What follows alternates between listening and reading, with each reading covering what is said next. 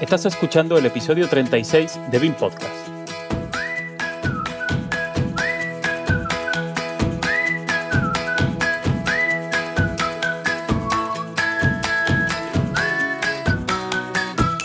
Hoy hablaremos sobre implantación BIM de la mano de BIM Learning.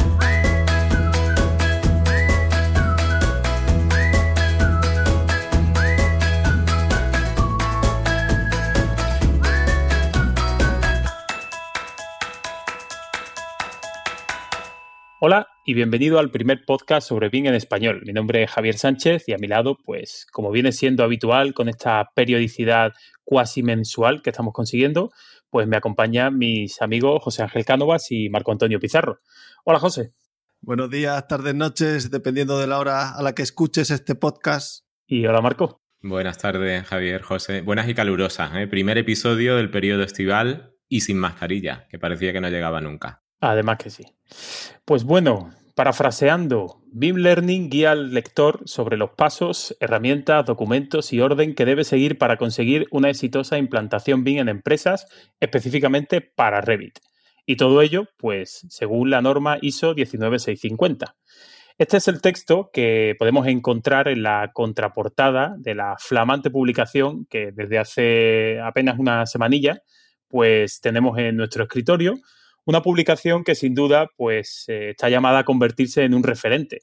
Y para charlar sobre ella, sobre su contenido, pues hemos pensado en traer a una de las personas que mejor debe conocerlo. ¿No es así? Pues claro que sí, porque sería mucha casualidad que su nombre apareciese en los títulos de crédito si no tuviese él la culpa de aproximadamente la mitad de lo que contiene. Y la mitad de casi 500 páginas pues vienen a ser unas 250, por lo que no parece que sea trabajo de un fin de semana ni de una tarde de aburrimiento. Pero antes de seguir con este profundo análisis, ¿por qué no nos presentas a nuestro invitado, Marco? Pues con mucho gusto. Además, mira, voy a tirar de tu profundo análisis y lo voy a presentar con cifras. A él le corresponden efectivamente 250 páginas de ese manual de 500 por ser junto a Miguel Morea el 50% de BIM Learning. Académicamente podríamos decir que es un 200%. Arquitecto técnico por la Politécnica de Madrid, que después de 15 años de acumular experiencia como director de ejecución de obras, decidió convertirse también en arquitecto, por lo que de entrada puede presumir de tener una perspectiva del mundo de la construcción absolutamente global y desprejuiciada.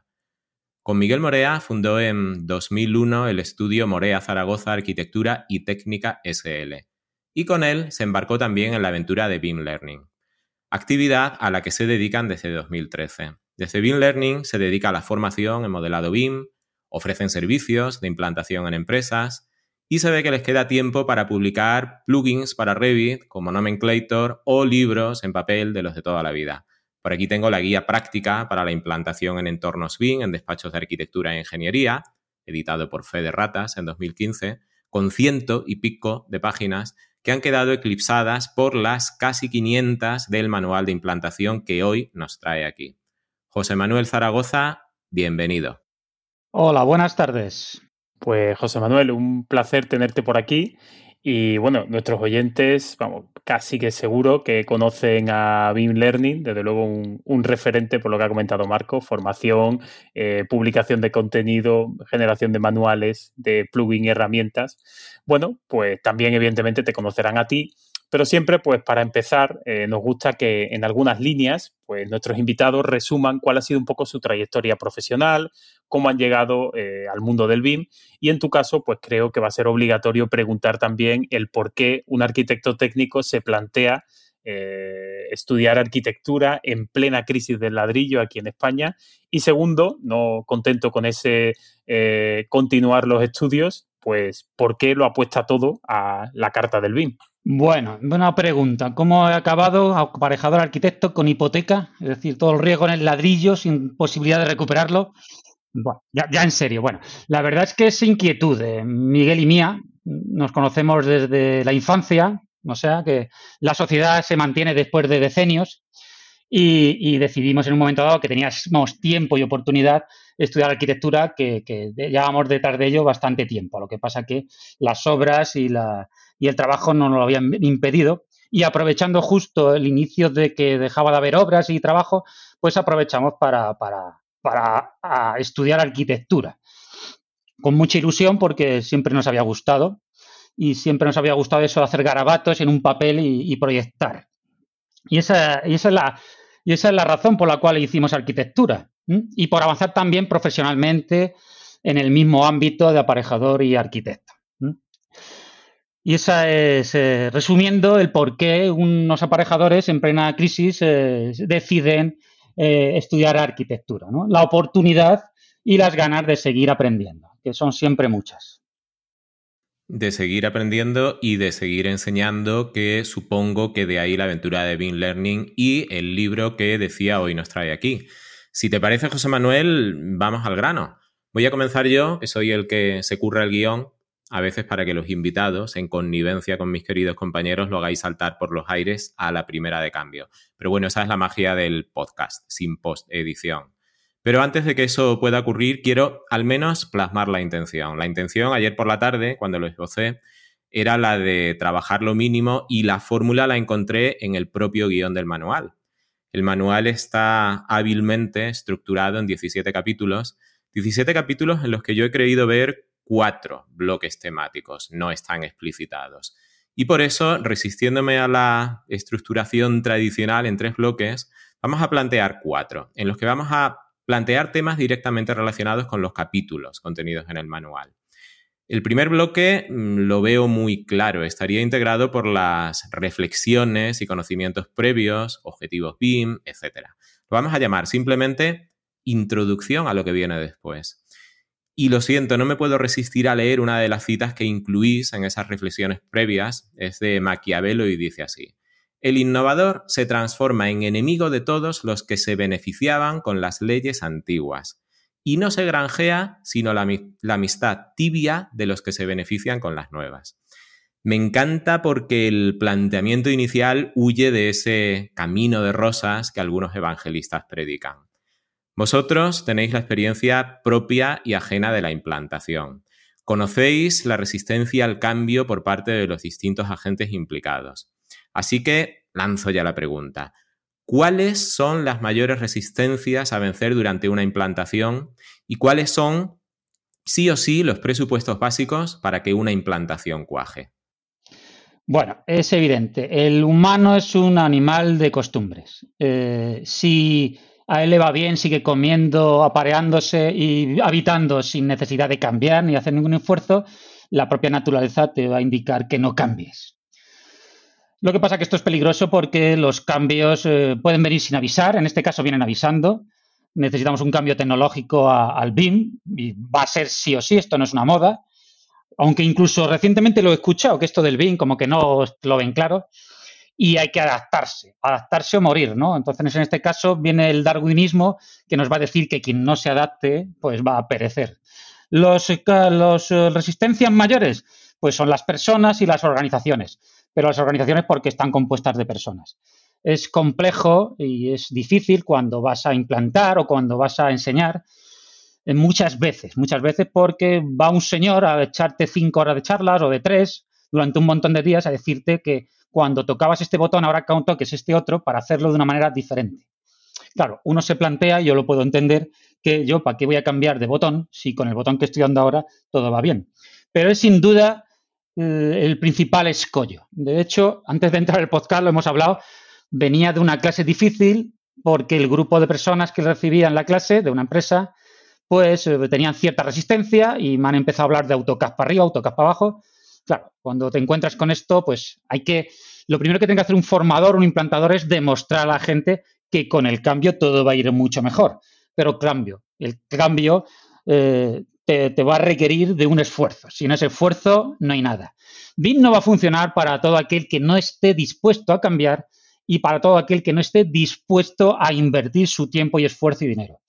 Eso tiene que quedar muy claro. Por eso está muy bien eso del camino de rosas, porque no es que sea un camino de espinos, pero requiere de eh, inversión, tanto por la empresa y sobre todo por las personas, de tiempo. Y hay gente que está más dispuesta y gente que está bastante menos dispuesta. Y empresas que están más dispuestas y menos. Hay que ser honestos. La verdad es que cuando vamos a empresas, la inmensa mayoría de las empresas que nos llaman para implantar, un porcentaje muy alto, no lo hacen por convicción, convencidos del que vivo mejor, lo hacen porque se han metido en un charco, en un atolladero, se han comprometido a hacer algo en BIM y cuando llega el momento se dan cuenta que, nada, que tienen la cabeza metida en el charco prácticamente hasta el cuello, que no pueden respirar y necesitan urgentemente pues implantarlo. Los que son previsores lo hacen con tiempo, ven las ventajas, están ilusionados con las tecnologías muchas veces, o ven que los clientes van a requerirlo, las administraciones, y va todo mucho mejor. Pero sin duda alguna, la resistencia de las personas, las personas. Por eso el libro se centra mucho en las personas, porque tienen que ser siempre el núcleo de, todo, de toda la implantación, no hay otra. En el capítulo 1 aparece otra de las ideas clave. La primera parada en la hoja de ruta de la implantación será organizar y preparar a las personas. Difícilmente se podrá hablar de estándares y de procedimientos si no existe una capacitación mínima del equipo de trabajo. Pero desde tu punto de vista, ¿cuál sería el momento ideal para implantar la metodología con ánimo profesional? ¿Consideras que esto no se debería plantear hasta haber terminado una profunda y sólida formación? ¿O que por contra, a partir de una formación inicial, ya se podría empezar a rodar y a confiar en el aprendizaje en paralelo con la práctica profesional? Bueno, yo, considero que, es necesario dominar la herramienta y hacer lo que hemos hecho todos. Volviendo al principio, de, al principio que comentaba la carrera, cómo nos habíamos metido aparejados a la carrera, el, momento de, descubrir primero Revit, pues fue muy emocionante, ¿no? Yo estaba hasta el gorro de AutoCAD. Yo empecé con AutoCAD en la versión 2.4 o 2.1, hace mil millones de años. Y ya tenía una manía AutoCAD porque no, hacía, no entendía que en el siglo XXI no hubiera herramientas mejores. Cuando lo descubrimos, pues empezamos a hacer Revit, no hacíamos BIM. Y era maravillosa la herramienta. Y simplemente manejando Revit para hacer proyectos de forma parecida como las hacías en AutoCAD, pues es suficiente. ¿Qué quiero decir con esto? No puedes implantar si no se tiene dominio de la herramienta. La metodología BIM, metodología BIM, está todo muy bien, pero sin modelo no hay metodología BIM y si no sabes modelar, no hay modelo. Por lo tanto, es indispensable que se sepa manejar la herramienta. Luego haremos más o menos BIM. O haremos BIM lo que se llama BIM en solitario, es un concepto antiguo, ¿no? Es decir, que haces tú solo BIM porque haces más rápido las plantas, te acota automáticamente, tablas, etcétera. Se puede llamar o no BIM, porque no sé si es colaborativo. Pero lo que está claro es que ya las herramientas de BIM, el software de Revit, ya te ofrece ventajas, ¿vale? O sea que yo empezaría por ahí, que es el nivel de madurez, bueno, no me acuerdo, tampoco me interesa mucho el nivel de madurez 0 o 1, ¿no? Que utiliza Revit para hacer planos, para, para seguir haciendo lo de antes, por tu cuenta, pero con una tecnología un poquito mejor. Y ya cuando tienes gente, un grupo de gente, aunque sea muy pequeño, que ya todos manejan Revit, ya sí te puedes plantear hacer BIM con módulos federados, entorno a datos común, colaborativo, control de calidad. Pero hay que echar unas cientos de horas en Revit, cientos de horas he dicho, que no se me escuche bien, porque si no, esto no va. Te metes en un proceso de implantación, das unos cursos muy rápidos, de muchas horas, muchas veces porque hay que encajarlo y no suele llegar a buen puerto porque hace falta mucho tiempo para aprender a dominar simplemente la herramienta. O sea que si te cuesta aprender la herramienta, como para empezar a modelar colaborativamente. Los que ya hemos manejado BIM Revit hace mucho tiempo, somos conscientes de hecho, de ello. O sea que si el BIM está muy bien, la metodología y la ISO, todo está muy bien. Pero como no sepa dónde están los comandos de Revit, no vas a ningún lado. No sé qué opináis vosotros. a mí me encanta esa reflexión y me parece certerísima esa distinción que has hecho entre saber manejar Revit y hacer BIM. Em, yo creo que, eh, no sé si estás de acuerdo, en que llegar con el empleo de herramientas BIM, vamos a decirlo así, como Revit, hasta donde se llega con el empleo de metodologías tradicionales CAD, es decir, generar los entregables de siempre, los planos, las mediciones, es relativamente sencillo. De hecho, con, yo me atrevería a decir que con un dominio básico de la herramienta resulta mucho más sencillo con ese mínimo de práctica. El problema es que em, cuando disponemos del modelo, cuando disponemos de las herramientas, queremos ir más allá y más allá, generar mucha más documentación de la que tradicionalmente generábamos con esas herramientas CAD. No sé si estás de acuerdo. Sí, tiene que ser así. Vamos, eh, el dominio es complejo vamos, y, hay que primero dar ese primer paso de tocar en, la interfaz. Mm, y, vuelvo a indicarlo, el, el, gran problema muchas veces es que se acomete implantación y formación a la vez. Yo lo veo peligroso, yo lo veo peligroso. Siempre el, el punto medio, la virtud está en el punto medio, ¿no? Quizás te interese eh, enseñar a tu gente, contratar a gente que ya sepa manejar y si ya sabe de y trabajo colaborativamente está mucho mejor. Pero vamos, que tienes que dominar la herramienta. Sin dominar un modelador, yo hablo de Revit, que es de lo que sé, pues es imposible literalmente. Y además de dar la formación y hacer el curso, pues hace falta practicar en algún que otro proyecto. Por lo tanto, cuando se hagan planteamientos de implantación, pues hay que tener en cuenta esos tiempos. Muchas veces se intenta apretar en paralelo formación con implantación. Yo creo que eso no termina de funcionar. Al fin y al cabo, hay que pasar los niveles de madurez, que ya están muy manidos y ya se sabe, en literatura inglesa ya se puede leer que hay unos estadios que no te puedes saltar. Ya lo dice, lo dice vuestra competencia Iván Guerra, que tuviste de invitado la semana pasada en un post muy interesante. Hay unos ciertos niveles de madurez que puedes contratar a gente que ya sepa, te puedes adelantar un poquillo, puedes contratar más horas de formación, pero pasar por todas las casillas tienes que pasar, es como la OCA. Tienes sesenta y tantas casillas o las que sean, tienes que pasar por todas las casillas. Saltarte casillas suele abocar al fracaso. No se entiende muy bien lo que se está haciendo, la gente no domina la herramienta, se plantean objetivos complejos para el nivel que tiene de capacitación la gente. Bueno, esa es mi experiencia, ¿no? Ya, ya tengo experiencia, ya, ya, soy mayor, ya se me va cayendo el pelo y cada vez está más blanco. Y, muchos de esos años haciendo implantaciones. Pues sí, pues precisamente en ese bloque introductorio, que, ese bloque introductorio virtual que, que comentaba Marco, pues es verdad que hay un par de capítulos dedicados a lo que comentas, ¿no? A esa formación, a esos objetivos BIM previos a lo que sería un plan de una implantación. Y también destaca que hay eh, un capítulo dedicado a la ISO 19650, ¿no? Y es evidente pues, que no se puede plantear esa estrategia de implantación si no se tienen claro, como tú dices, esos objetivos o incluso, bueno, pues, por los pasos por los que se va a pasar durante, durante esa implantación, ¿no? En el, en el manual, pues, eh, distinguís entre objetivos básicos e irrenunciables, ¿no? Como puede ser lo que decía Marco, esos entregables básicos de un proyecto, que podrían ser planos, mediciones, pues, obtenidos en este caso a partir de un modelo. Y otros, pues, como dice también Marco, cuando nos venimos arriba, pues serían entregables más evolucionados, con más prestigio, podríamos entrecomillar, como podría ser, pues, planificación de obra, evaluación de sostenibilidad, mejora en el control de calidad, etcétera.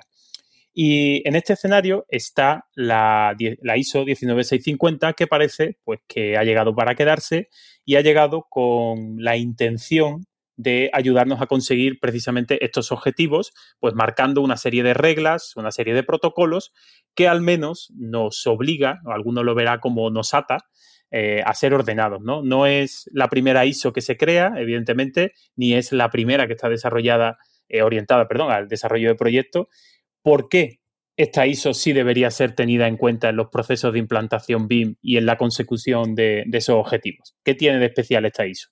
Bueno, esta norma a mí me encanta porque pone orden, ¿vale? Uno, antes de la, bueno, ahora también, tú si escribes BIP, BIM Execution Plan, en Google, salen cuántos millones, millones y millones de, de modelos, de no modelos. Bueno, la verdad es que no sé si habéis hecho alguna vez un BIP, cogiendo trozos de Internet, no sé, vuestra experiencia, Marcos, José Antonio, pero por fin tenemos un documento donde nos dice cuál debería ser el contenido de la ISO. Eso por un lado. También nos pone de acuerdo, se han puesto de acuerdo en nombrar ciertos conceptos, de que, cómo llamar al cliente, eh, cómo llamar al cliente, cómo llamar a los equipos de trabajo, a los equipos de desarrollo, lo cual también es, eh, está muy bien, ¿no? Porque son cosas muy tontas, pero que si no pones a todo el planeta de acuerdo, cuando hagas un proyecto internacional no te vas a enterar. Si ya tenemos una regla internacional, yo creo que hay que acogerla. Ya por fin, con, lo que ha debido costar poner de acuerdo a todos, a todo el mundo. Y luego tiene unos principios muy básicos y que yo creo que son de aplicación, pero ya no solo a un proyecto hecho con BIM, sino con CAD, a lápiz y a Rotring, que es la, obligatoriedad para el cliente, del cliente, de que indique antes de empezar el proyecto qué quiere. Porque eso del BIN, un BIN, ¿qué es eso de un BIN? Es como si pides una cerveza. te puedes encontrar con la sorpresa de que te den una Cruz Campo. Están, con, están cumpliendo el contrato, no sé qué opináis, Marco.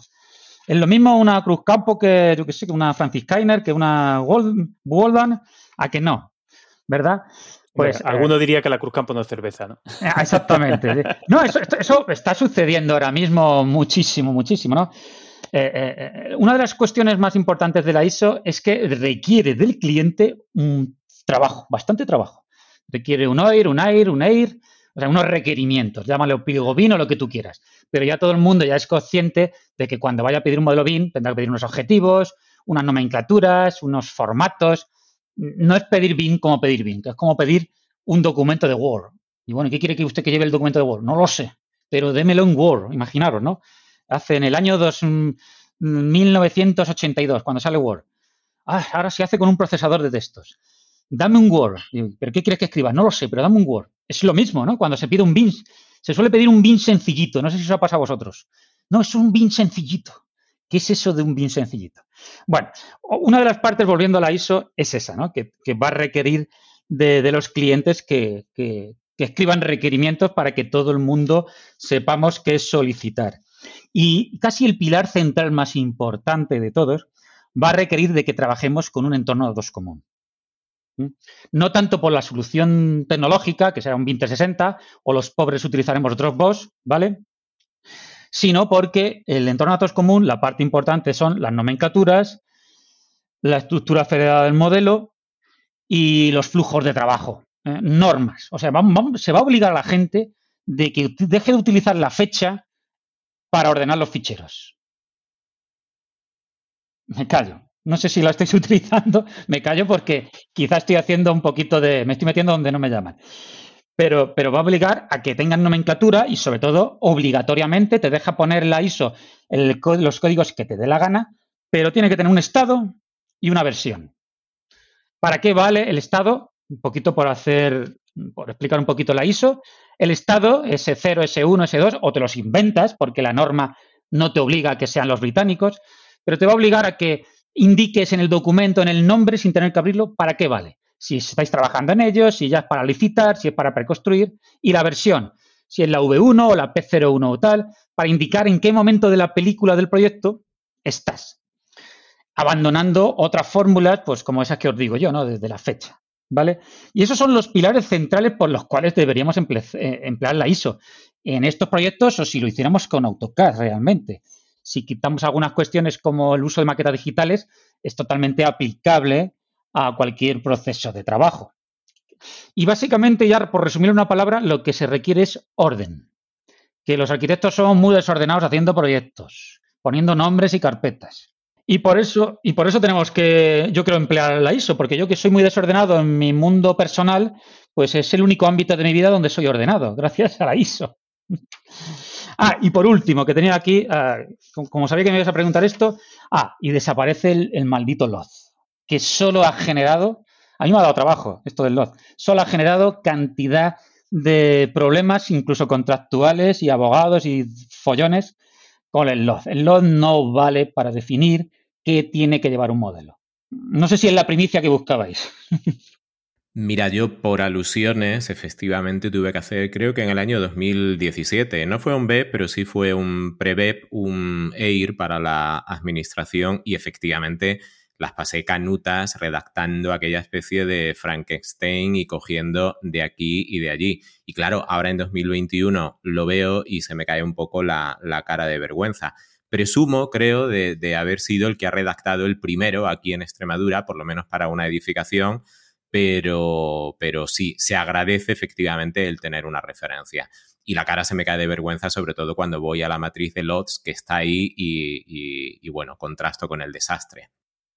Sí, pero no es culpa nuestra. ¿no? El LOD no lo habían vendido como que iba a ser maravilloso. Sí, claro, claro. El LOD dice cosas tan bárbaras como que en LOD 350 se modelarán los anclajes y todo de todas las tuberías.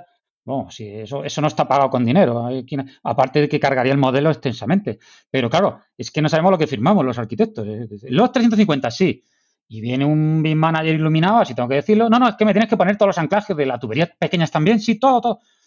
Al final, curras como un negro, el modelo está sobrecargado y además es absurdo porque yo aunque modelara todos los anclajes de todas las tuberías, yo que también soy aparejador, yo no voy a controlar dónde poner el anclaje. Eso se hace como toda la vida. Se pone una tablita, diámetros de tal cual, de, hasta 40, cada metro y pico, diámetros más grandes, cada X. Y tú vas por la obra y uno echa en falta muchas veces anclajes de colgadores de tuberías, por poner un ejemplo, le dices al tío jefe de obra, oye, ponme más anclajes que se me va a caer esto.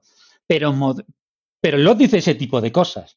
Y además, también hay que darse cuenta, y es un error muy común, transponer eh, modos de construir y modos contractuales anglosajones a España. Lo que tenemos en España no está en ninguna parte del mundo. El LOD puede valer parte, bueno, sí, como idea, pero a nosotros nos encanta el LOIN. Además, eh, el nomenclator, ya por vender un poquillo el libro también, tenemos el LOIN, el puro LOIN, el de la 17.000 y pico, la norma esta nueva, tal cual de cada categoría de Revit o de cada categoría de cualquier Omniclass que utilicemos o Uniclass, ¿qué voy a pedir? Y como cliente lo puedo pedir, oye, quiero que me pongas el canalón con pendiente. ¿Por qué? Porque son naves industriales muy grandes y va a coger mucha pendiente y yo he tenido problemas en otras obras, me baja mucho. Pero en otros casos no, o sí. ¿Qué quiero decir con esto? Que el LOIN me permite disgregar, desmenuzar un poquito más el modelo y pensar mejor en qué es lo que realmente necesito tanto de geometría como de parámetros. Yo qué sé, yo si soy un contratista, pues a lo mejor meto parámetros de las puertas, de, las, eh, de las, manillas, de las bisagras, del herraje, porque es que me hacen falta. El LOD no te va a ayudar, claro, pero el LOD es muy cómodo también. Yo pongo los 300 y a correr. Y claro, el LOIN te requiere no más de 2-3 horas, ¿eh? también os lo digo, pero te requiere pararte a pensar en cada categoría de Revit qué es lo que necesito de modelado en cada fase para cada objetivo de los que planteé, pues según la norma 17.000 y pico, está del LOIN, y además no solo la documentación geométrica, la, geométrica, sino de parámetros, de fichas, ¿vale? Y claro, eso requiere de un cierto esfuerzo. Pero bueno, también es verdad que una vez que creas un LOIN, lo puedes reciclar, o sea, no se trata de trabajar en balde y a lo tonto. Pero esa es la otra gran cosa que me encanta. Lo he puesto así gordo y que no se me olvide lo del LOD. El LOD nos ha dado mucho trabajo porque también hacemos trabajos de peritaciones y tal, y ha habido contratos indecentes de, LOD. LOD, no sé cuántos. Mm, eso no vale para nada. Yo, de hecho, soy de la teoría que LOD lo podríamos prescindir. Es mejor poner modelo para que se cumpla código técnico y ahí te acercas más a lo que necesitas realmente modelar, porque eso es más, más certero y lo va a entender mejor un juez. Y esos son los elementos básicos de la ISO. Orden, que quitamos el LOD y la necesidad de que los clientes definan, por favor, qué de verdad quieren el modelo. Y dejemos esas cosas de quiero un modelo sencillito. Luego acaban pidiéndote el modelado hasta de los cables. A mí se me han saltado las lágrimas si de verdad se cumple lo del orden, con lo de definitivo 1, definitivo 2, revisión 1, revisión 2. Ahora sí que sí, este es el bueno, el último, el último definitivo, el último definitivo 2. Pega Mopu, bueno, cuando era VPO, cuando pegas ayuntamiento, pero bueno, a ver si de verdad fuera cierto. pasamos de bloque si quieres y nos vamos a fase de implantación, las cosas a tener en cuenta. En el capítulo 5 se hace referencia a la hoja de ruta de la implantación y se propone, hablando de objetivos, plantear unos objetivos a largo y a corto plazo, así como una programación que evite solapes en los procesos de implantación y de producción, porque estos solapes pueden provocar problemas en ambos procesos. De hecho, recomendáis calcular porcentajes de tiempo de dedicación al trabajo productivo y a la implantación, recalculando esos porcentajes en función de las necesidades y haciendo un seguimiento preciso de los avances. Si la metodología BIM exige ser ordenado en el trabajo, como decíamos antes, su implantación pues también lo requiere.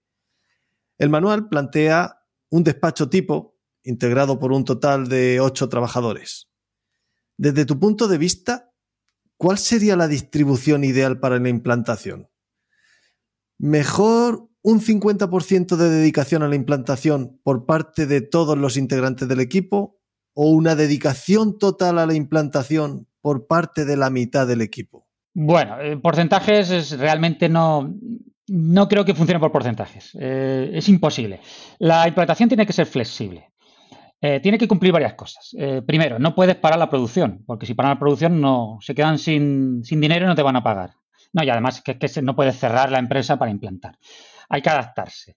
Por otro lado, yo creo que es mejor, si dependen despachos grandes, que funcione con un grupo germinal pequeño y que vayan expandiendo, haciendo proselitismo de, del BIN, es decir, empezar con un departamento BIN y que todos al final del proceso tome el tiempo que tome, que todo, todo el mundo, incluso las personas que hacen las memorias de obra, incluso los pedidos de ladrillos, pues todos tomen datos tipo BIN, ¿no? A través de tablas que vayan a un SAP o cosas de ese estilo. Pero más que por porcentajes hay que adaptarse. Y además, incluso cuando has hecho un plan de implantación, te llaman, y eso es súper común, oye, es que nos han tratado el proyecto, es una oportunidad, bueno, lo último que queremos es que se pierdan clientes y por, la implantación. Lo que pasa que por eso hay que meterse cuanto antes, porque sabes que, no vas a cumplir el planning, es como cualquier planning de obra. Ya el primer día de obra ya tienes dos meses de retraso. Eso Miguel os lo dirá si estuviera aquí. Pues eso le pasa lo mismo. Sabe que no vas a cumplir con los plazos porque predecir el futuro es muy complicado. Diría imposible. Y como porcentajes, bueno, yo trabajaría siempre con la idea de un grupo germinal, si es un despacho pequeño, un par de tíos líder BIN, que será futuro líder BIN, que vayan empezando a implantar y marcando objetivos muy precisos. Digo, oye, vamos a empezar con los básicos. ¿Qué son los objetivos básicos? Pues lo que ya hacemos con AutoCAD. ¿Qué hacemos con AutoCAD? Los planos y las mediciones, bueno, y que no, y coordinación, ¿no? Ya que no choque la viga con el conducto. Lo básico, básico, básico. Y además con disciplinas básicas. Empezamos con arquitectura, luego metemos estructura, luego metemos fontanería, poquito a poco. No es viable parar ni siquiera empresas pequeñas para implantar, porque no, porque es imposible. nos ha pasado mil millones de veces, incluso con simplemente formación. Se te descuelgan el teléfono, te llaman y si hay una punta de trabajo, no puedes tener a la gente X horas trabajando y luego hasta las 10, 3 horas. Eso no funciona. Por lo tanto, hay que ponerse las pilas. Si de verdad queréis, se quiere una empresa implantar, hay que empezar ya a meter gente poco a poco, como sea, con esto del BIN, para que cuando te surja la oportunidad, un pliego BIN, la administración, un cliente, no te pille fuera de juego, como o no te pille con una falsa salida como hay que casillas en sus tiempos, que te pille fuera del área despistado. Vamos a ver, tienes que planteártela realmente a largo plazo. Y lo mejor en muchos casos, y lo comentamos, no porque seamos una consultora, puedes contratar a gente o ayudarte de gente con experiencia, que hay mucha. No voy a comentarla, todos conocemos a gente con experiencia, que yo creo que te va a salir rentable y más barato que empezar por ti mismo. ¿Vale? Ya hablaremos más adelante del maquillaje BIM, ¿no? De fiarte de BIM managers. Pero no, no veo porcentajes, depende mucho del momento de la empresa y del tamaño. Nosotros hemos cogido ese tamaño de despacho en el libro porque ya veis que hay una hoja que me tiré una tarde en el, en el INE buscando tamaños de empresas de despachos de arquitectura e ingeniería. Y ya lo sabía el dato, pero quería refrendarlo con datos estadísticos. En España la atomización de los despachos es muy grande, no es como en otros países. Aquí lo normal es ser uno, dos, tres, hacerte la estructura, las facturas, barrerte, lo cual no es muy productivo, ¿no? Porque si te tienes que hacer la estructura, las instalaciones, barrerte, hacer las facturas, no está bien. Quizá podríamos ir a otro modelo de colaboración, ¿no? Que tengas tu calculista, tu ingeniero, que también funciona en España. Pero los tamaños de despacho en España son pequeños. Entonces, hay que pensar, ¿no? Hay empresas más grandes, más pequeñas, y a cada una de ellas hay que adaptarles el plan de implantación y saber que se va a alargar sí o sí. Y en ese despacho de aproximadamente media docena de agentes, poco más, ¿qué te parece tener la figura de, de un BIN leader, que te has referido a él, pero al menos una persona dedicada 100% full time a la estrategia de implantación? A la estrategia de implantación. Podría ser. Sí, quiero decir, una persona que se dedique al BIM y que no corte. Entre lo que entre en el estudio, suene cuando suene el teléfono. Eso sería ideal, pero eso no existe. cuando hay una punta de trabajo, pues es como cuando se te ha roto el frente de guerra en la guerra. Hasta las enfermeras tiran tiros, porque hay que entregarlo a las 2 de la mañana y no hay tu tía. Eso sería ideal. Eso se lo pueden permitir empresas más grandes. Eh, tener un BIM manager, un tío solo para el BIM. Igual que tienes, hay empresas de arquitectura y despachos que solo tienen tíos para concursos. Y están haciendo todo el día acuarelas allí. Son los más felices de la empresa. Pero son despachos muy grandes. Y yo recuerdo despachos de ese tipo. Desgraciadamente, un despacho pequeño, pues para sobrevivir, bueno, para sobrevivir debería aprender a utilizar herramientas de BIM. ¿vale? Para poder competir con los grandes. Pero para sobrevivir, pues no puede monopolizar un tío. Si son ocho y uno de ellos solo se dedica al BIN, que va a tardar seis meses hasta que implanta, y luego cuando llega al proyecto, ¿qué hace? ¿Se dedica él solo a modelar? Un tío solo modelando también es una puñeta. Pobrecillo. No, pero hay, hay, una persona ahí como el perro ese que se coloca en el frente de los trineos que puede tirar de los demás cuando llegue ese momento. Bueno, de todas formas, me quedo con que has dicho que sería lo ideal, aunque efectivamente en la mayoría de las ocasiones pues pueda ser una situación irreal. Sí, sí, bueno, te digo, mira, ese caso parecido me suele suceder en despachos. Eh, siempre suele haber un delineante, curiosamente, se convierte en el BIM Manager Inspector el delineante ese curioso. Ay, ahí vamos, ahí vamos. Que por su cuenta aprende. Sí, suele ser así, sí. Y es, y es el que sabe sacar la castaña de fuego cuando coge al ingeniero. El ingeniero no va a clase porque tiene muchas cosas que hacer y atender al teléfono, no se entera de nada. Me voy a meter con todo el mundo hoy. Hoy voy a salir mal. Ya lo veíais venir, ¿verdad? Lo estáis riendo, que os estoy escuchando. No, y es verdad. Y al final, y, yo conozco muchos eh, delineantes, proyectistas, que al final son los eh, BIM manager, inspectores, incluso que van a, de empresas grandes a las reuniones con clientes porque son los que tienen interés y curiosidad. Al final el mundo, esto es como la tierra es de quien la trabaja, pues al final la implantación viene de quien se la trabaja. Da igual que tengas carreras o no carreras. Bueno, estamos un poquito en la moda esta, ¿verdad? Google ni Microsoft pide títulos ya, ¿no? Hace entrevistas. Te los tiran al cubo la basura, la fotocopia del título. Te preguntan directamente. Y yo creo que es una buena opción, ¿no? Porque porque, bueno, es verdad que ser arquitecto aparejador, por supuesto que te da un pozo que quizá no tenga un proyectista, pero hay proyectistas con mucha experiencia. Yo soy hijo de proyectista de 50 años, pues que sabe muchas cosas. Pero también es verdad que yo sé de mi, con, con respecto a mi padre bastante más cosas que he hecho dos carreras y calculo estructuras. Quiero decir con esto que nunca se sabe muy bien dónde va a surgir el BIM Leader, ¿no? ¿Vale? pero que no hay que extrañar que, ese, aparejador, arquitecto, delineante, curioso, sea esa persona de la que comentáis, que al final sea quien sepa de verdad cómo funciona la herramienta, que esté al día de estos posts, de herramientas, de vídeos, y la que, y la que saque la castaña del fuego cuando haya un problema con los modelos. Y no sé si os referís a esa figura, pero eso es súper común. Yo tengo muchos alumnos que siendo delineantes proyectistas están en esa posición. Han entrado por abajo, pero al final se han convertido como dicen en Canarias, en el puntal, en el, más importante del equipo. Y vaya, ahí tenemos a Iván Guerra, tercera vez que sale su nombre eh, hoy. Por ejemplo, por ejemplo, hablando de Canarias, el puntal, para los que no sois canarios, eh, eh, tiene el deporte que es la lucha canaria. El puntal es el de los siete que luchan, el más grande, el que se carga a todos los contrarios. Es el tío con el que se basa el equipo. Nuestro coque de la selección. Es que no estoy viendo el fútbol, pero está siendo coque, ¿no? Me, están diciendo. O, Morata, no, Morata no, que está me parece a mí que por aquí poco fútbol. poco fútbol. Jugó ayer España, me parece. Bueno, pues siempre tienes aquí a, alguien, a un, Iniesta, que es el que te saca la castaña del fuego. A mí me gustaría añadir que aparte de, de la gente, es la actitud de la gente, el que dice, ya está aquí el pesado este, viene a darnos la clase, y la habilidad de cada uno. Por lo tanto, el número de variables y condicionantes aún aumenta más a todo lo que has dicho. Sí, claro, vamos a ver, cuando vas a implantar, los problemas son el porcentaje, ¿no? Como, como comentamos antes de empezar, yo tengo alumnos que van convencidos, pero otros van a galeras, van castigados. Cuando es una oportunidad, ¿no? También hay que tener en cuenta, y esto me dirijo a la gente que le ofrece formación a las empresas, es cara, la licencia, la gente, todo, y eso te lo llevas para ti. O sea, que si te cambias el día de mañana o te casas uh, ah, y te vas a otro sitio, eso es una cosa que te quedas tú. Y al empresario, porque estamos hablando de implantaciones en empresas, pues le interesa que en su empresa haya gente que, sea capaz, ¿no? Circula por LinkedIn, hay una cita, ¿no? Dice, si tú crees que los que echar, pagar caro a los que saben es caro, que, quédate solo con los incompetentes, ¿no? Eso sí que es caro, ¿no? Pues esto es lo mismo, ¿no? A las empresas necesitan que la gente, si le vas a poner una licencia de Revit o de Archicad o lo que sea, que la aproveche, ¿no? Que sepas que cuando aparezca la oportunidad de, hacer modelos o, de participar en proyectos, te va a dar el do de pecho porque sabe. Y yo lo que veo principalmente, la actitud. La actitud se puede conseguir, pero la actitud es lo principal. Mm, y volvemos, ¿no? Mm, me da igual que sea el ingeniero, que no sea el ingeniero, el arquitecto, no, no vamos a andar con esas peleas.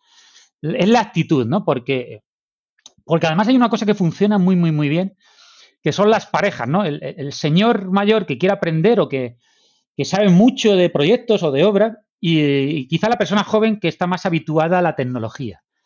Se puede hacer eh, lo que se llama ahora un win-to-win, ¿no? Que ganen todos. Eso, esa fórmula también funciona bastante bien. Y a cada uno enseñarle lo que necesita específicamente.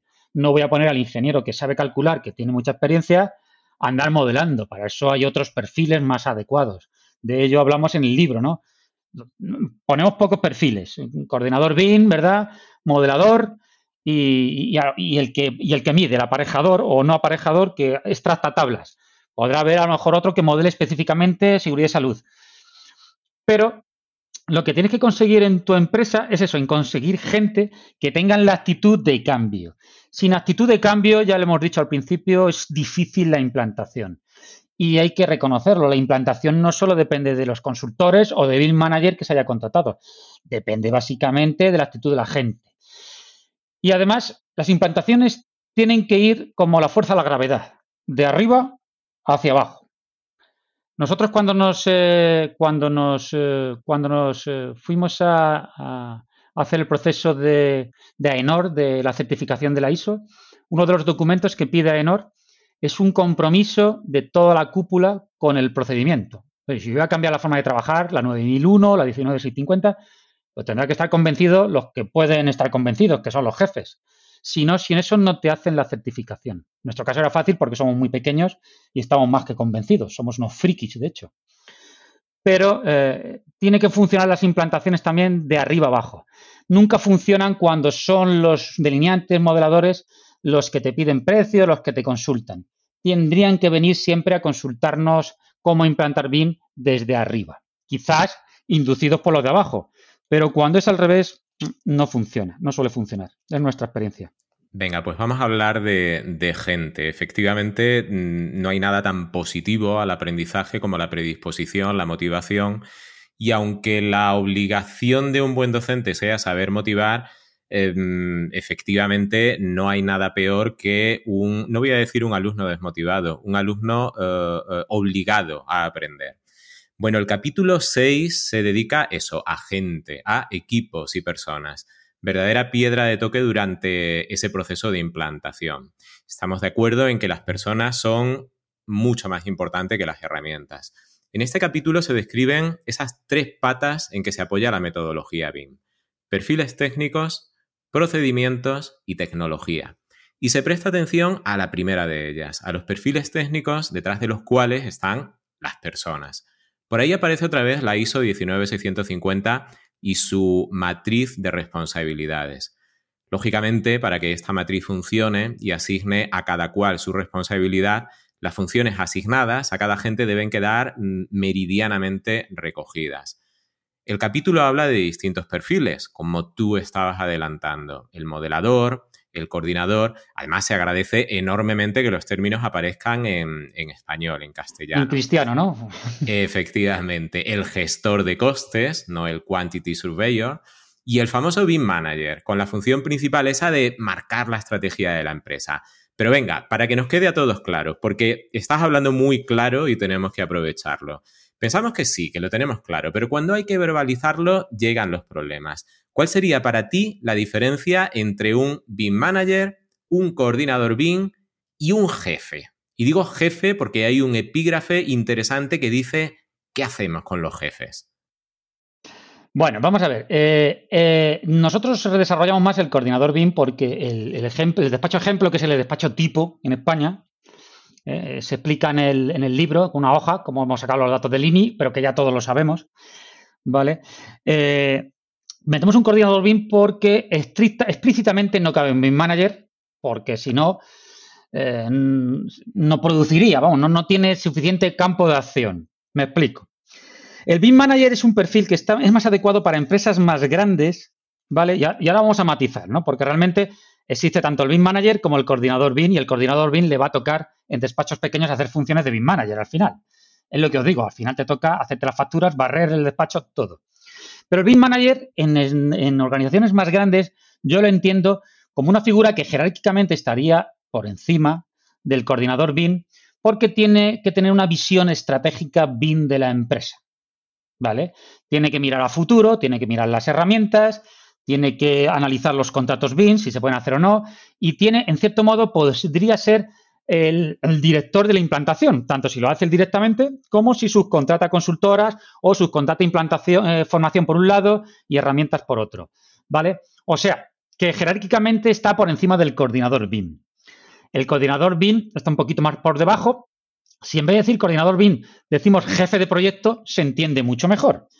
Tengo que ser el jefe de proyecto. Tengo a mi cargo equipos de trabajo. Vamos a hablar con la norma, con, la nomenclatura de la ISO, ¿no? Soy un equipo de desarrollo, soy un despacho de arquitectura que me han encargado una parte de un proyecto o toda la parte de redacción, ¿vale? Habrá otros equipos de desarrollo en el, en el proceso. Otro equipo de desarrollo sería la constructora.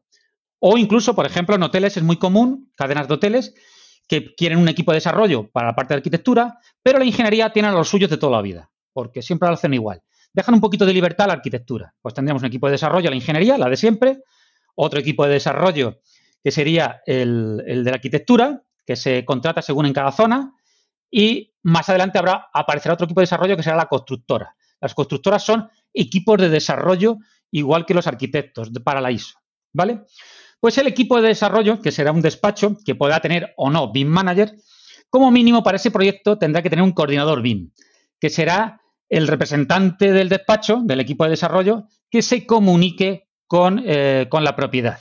¿Vale?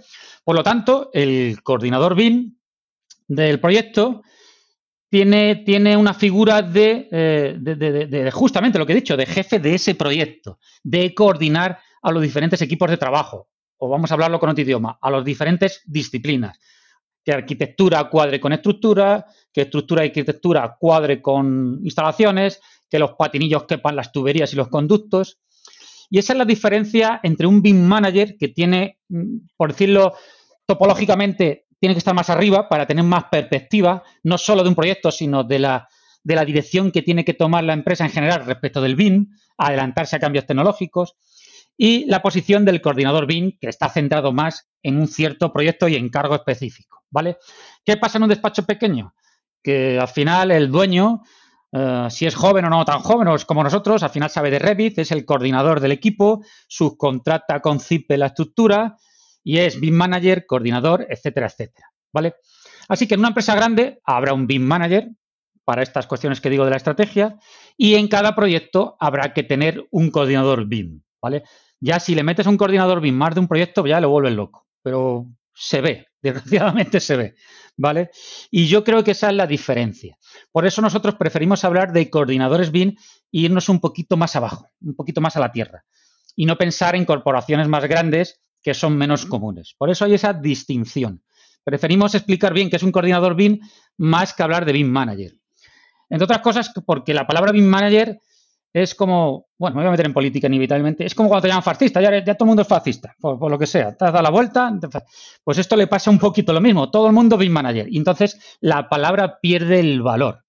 Pasa como el chiste este de la NASA, ¿no? Cuando llevaron a, Marte un, el Pathfinder este, que ya Marte se parecía a la Tierra, porque tenía más vehículos que personas.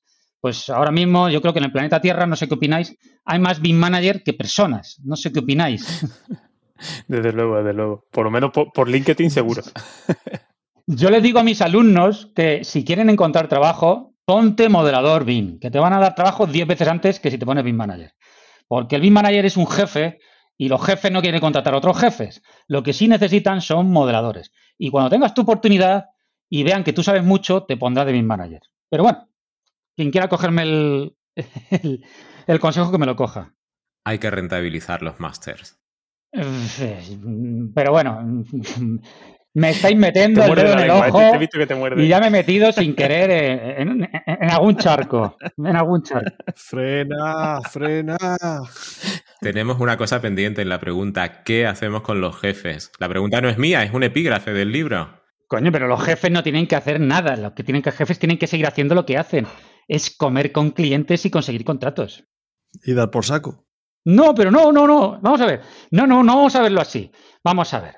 A ver, a ver, a ver qué nombre digo para no meterla. A ver, el, el, jefe es el que tiene el conocimiento empresarial, en su caso el conocimiento constructivo, y el que en la medida de lo posible tiene que estar un poco al tanto de lo que hace el resto del equipo, el BIM manager, el coordinador o quien sea. Y en el libro se hace referencia a que, bueno, que sí, que debe saber utilizar, pues qué menos que un visualizador para poder tomar conocimiento de lo que se está desarrollando en la empresa. Pero ya está. Correcto. Exactamente. Pero una pregunta os hago. ¿Tú ves a Foster aprendiendo Revit? No, claro.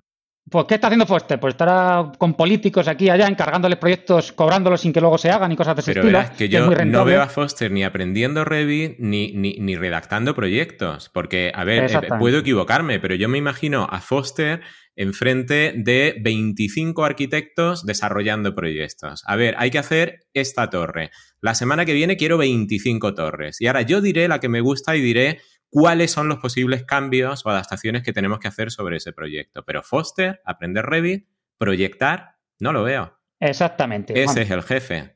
Correcto. Entonces nosotros hablamos del jefe porque no todos somos Foster, pero hay, hay jefes a un nivel más bajo. Eso es. Digo, oye, mi señor de 65 años, o de 60 años, o de los de edad que tenga, que tiene experiencia, que es un super arquitecto, porque no, no tiene nada que ver el saber Revit para nada, con ser muy buen profesional. No merece la pena implicarle en ciertos procesos, a menos que a él le guste. Yo tengo arquitectos mm, que hacen muchos proyectos que están, vamos, fascinados con lo que hace el Revit, ¿no? Están como un niño con un juguete. Pero otros, desde el punto de vista del negocio, no tiene sentido.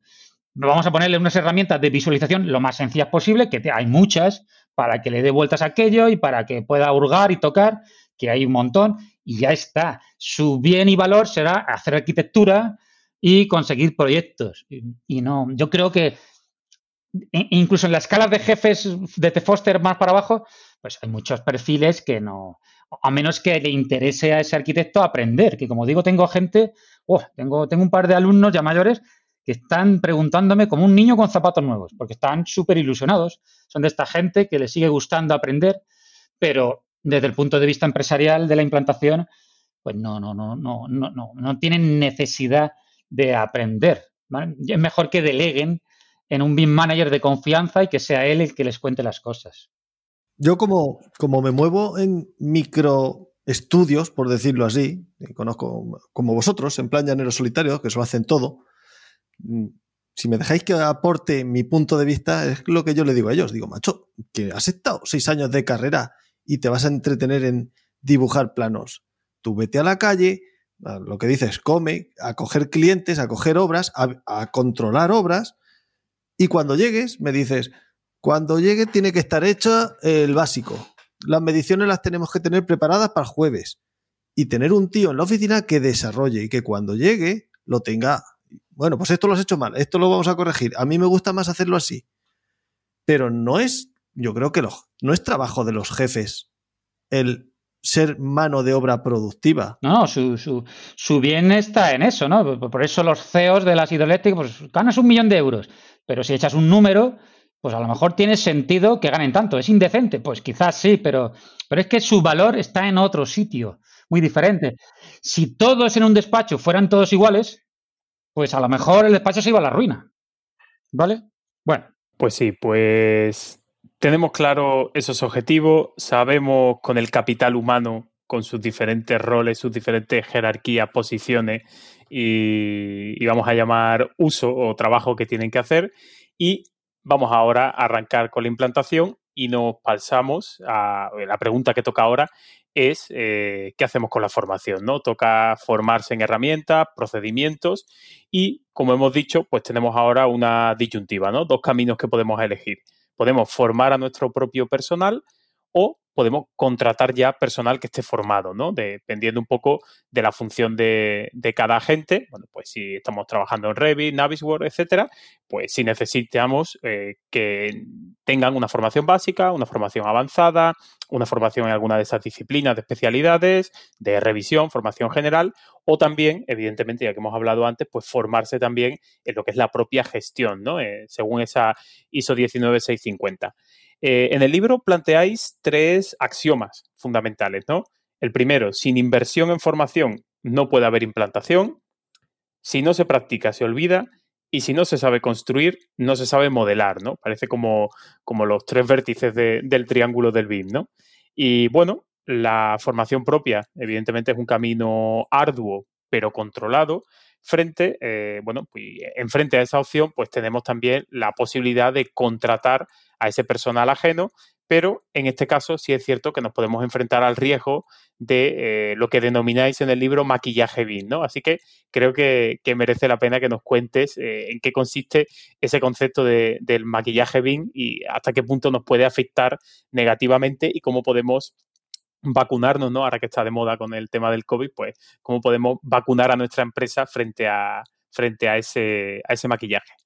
Vale, el término este maquillaje BIM, que realmente es un término creado por Bilal Sukar, del, de, este, este, experto, de este comunicador BIM, pues eh, se refiere a que todo el mundo, lo que hablábamos antes, el BIM Manager sabe de BIM, la leche, y ahora mismo está haciendo estragos y destrozos. Está haciendo estragos y destrozos. Yo que estoy, hablo con mucha gente, con muchas empresas, y tengo una consultora, y peritaciones y de todo tipo y color, bueno, está haciendo un destrozo tremendo.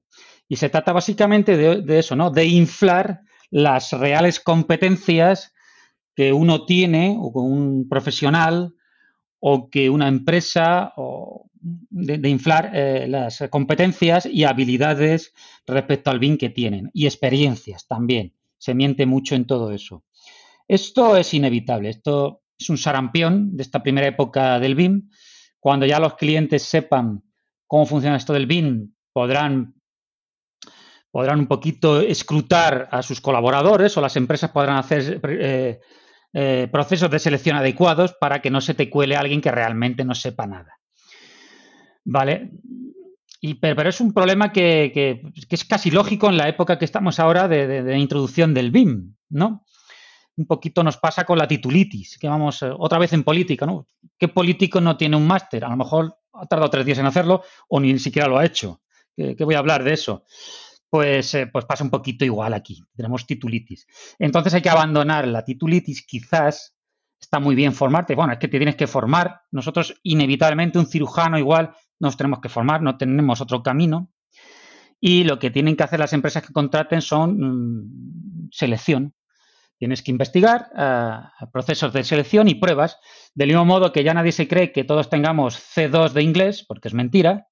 Nosotros por eso en el libro no hablamos en inglés, hablamos en castellano, porque no sabemos inglés. Si no hubiéramos puesto cosas en inglés. Y, hay que aprender a, saber qué pedir, ¿no? Un poquito volviendo a la ISO, ¿cómo obliga la ISO a saber en los proyectos qué pedir? Pues en las implantaciones igual. Si no sabes pedir y quieres meterte en el BIM, pues bueno, otra vez estamos las consultoras, alguien que sepa, alguien de confianza. ¿Vale? Tendrás que confiar en ese primer consultor para que sea el que te haga los procesos de selección, de algún modo, que te haga unas pequeñas pruebas. No sé si a, vos, alguno de vosotros os han tenido que hacer una, prueba de selección y os has hecho la entrevista en inglés, un trocito, ¿no? ¿no? Ese típico, ¿no? Pues hay que hacer algo parecido. Y con las empresas, pues investigar qué proyectos has hecho en BIM, ir al despacho, ver si tienen licencias, ver de verdad si trabajan en BIM, consultarles, cómo es el navegador de proyectos. Pues hay que interrogar, no hay, no hay otra, porque ahora mismo no te puedes fiar, no te puedes fiar de nada. Pero, vamos, ni de mis títulos ni los títulos de nadie, porque ya no, se sabe muy bien exactamente si ha seguido estudiando, si lo ha practicado, si no. Y esto del maquillaje BIM, pues, eh, pues pasarán muchos años y yo creo que va a existir casi siempre. Cada vez menos porque la gente sabrá más de, de temas de BIM. Pero ahora mismo está haciendo estragos, vamos, está haciendo estragos, está haciendo fracasar implantaciones muy grandes con muchos, con muchos euros. Se podría cuantificar en euros. Y la única solución es, pues, escrutar a tus colaboradores, tus personal o tus empresas que, que se quieran que colaboren. Si tú no sabes, porque estás empezando en esto del BIM, pues tendrás que fiarte de un primer mm, consultor de alguna manera. En alguien te tendrás que confiar al principio. Y si no te coges un BIM manager, que, sepas que, que, vale y sea él quien, quien haga procesos de selección. No hay otra opción, yo no veo otra opción. No sé si veis alguna opción vosotros.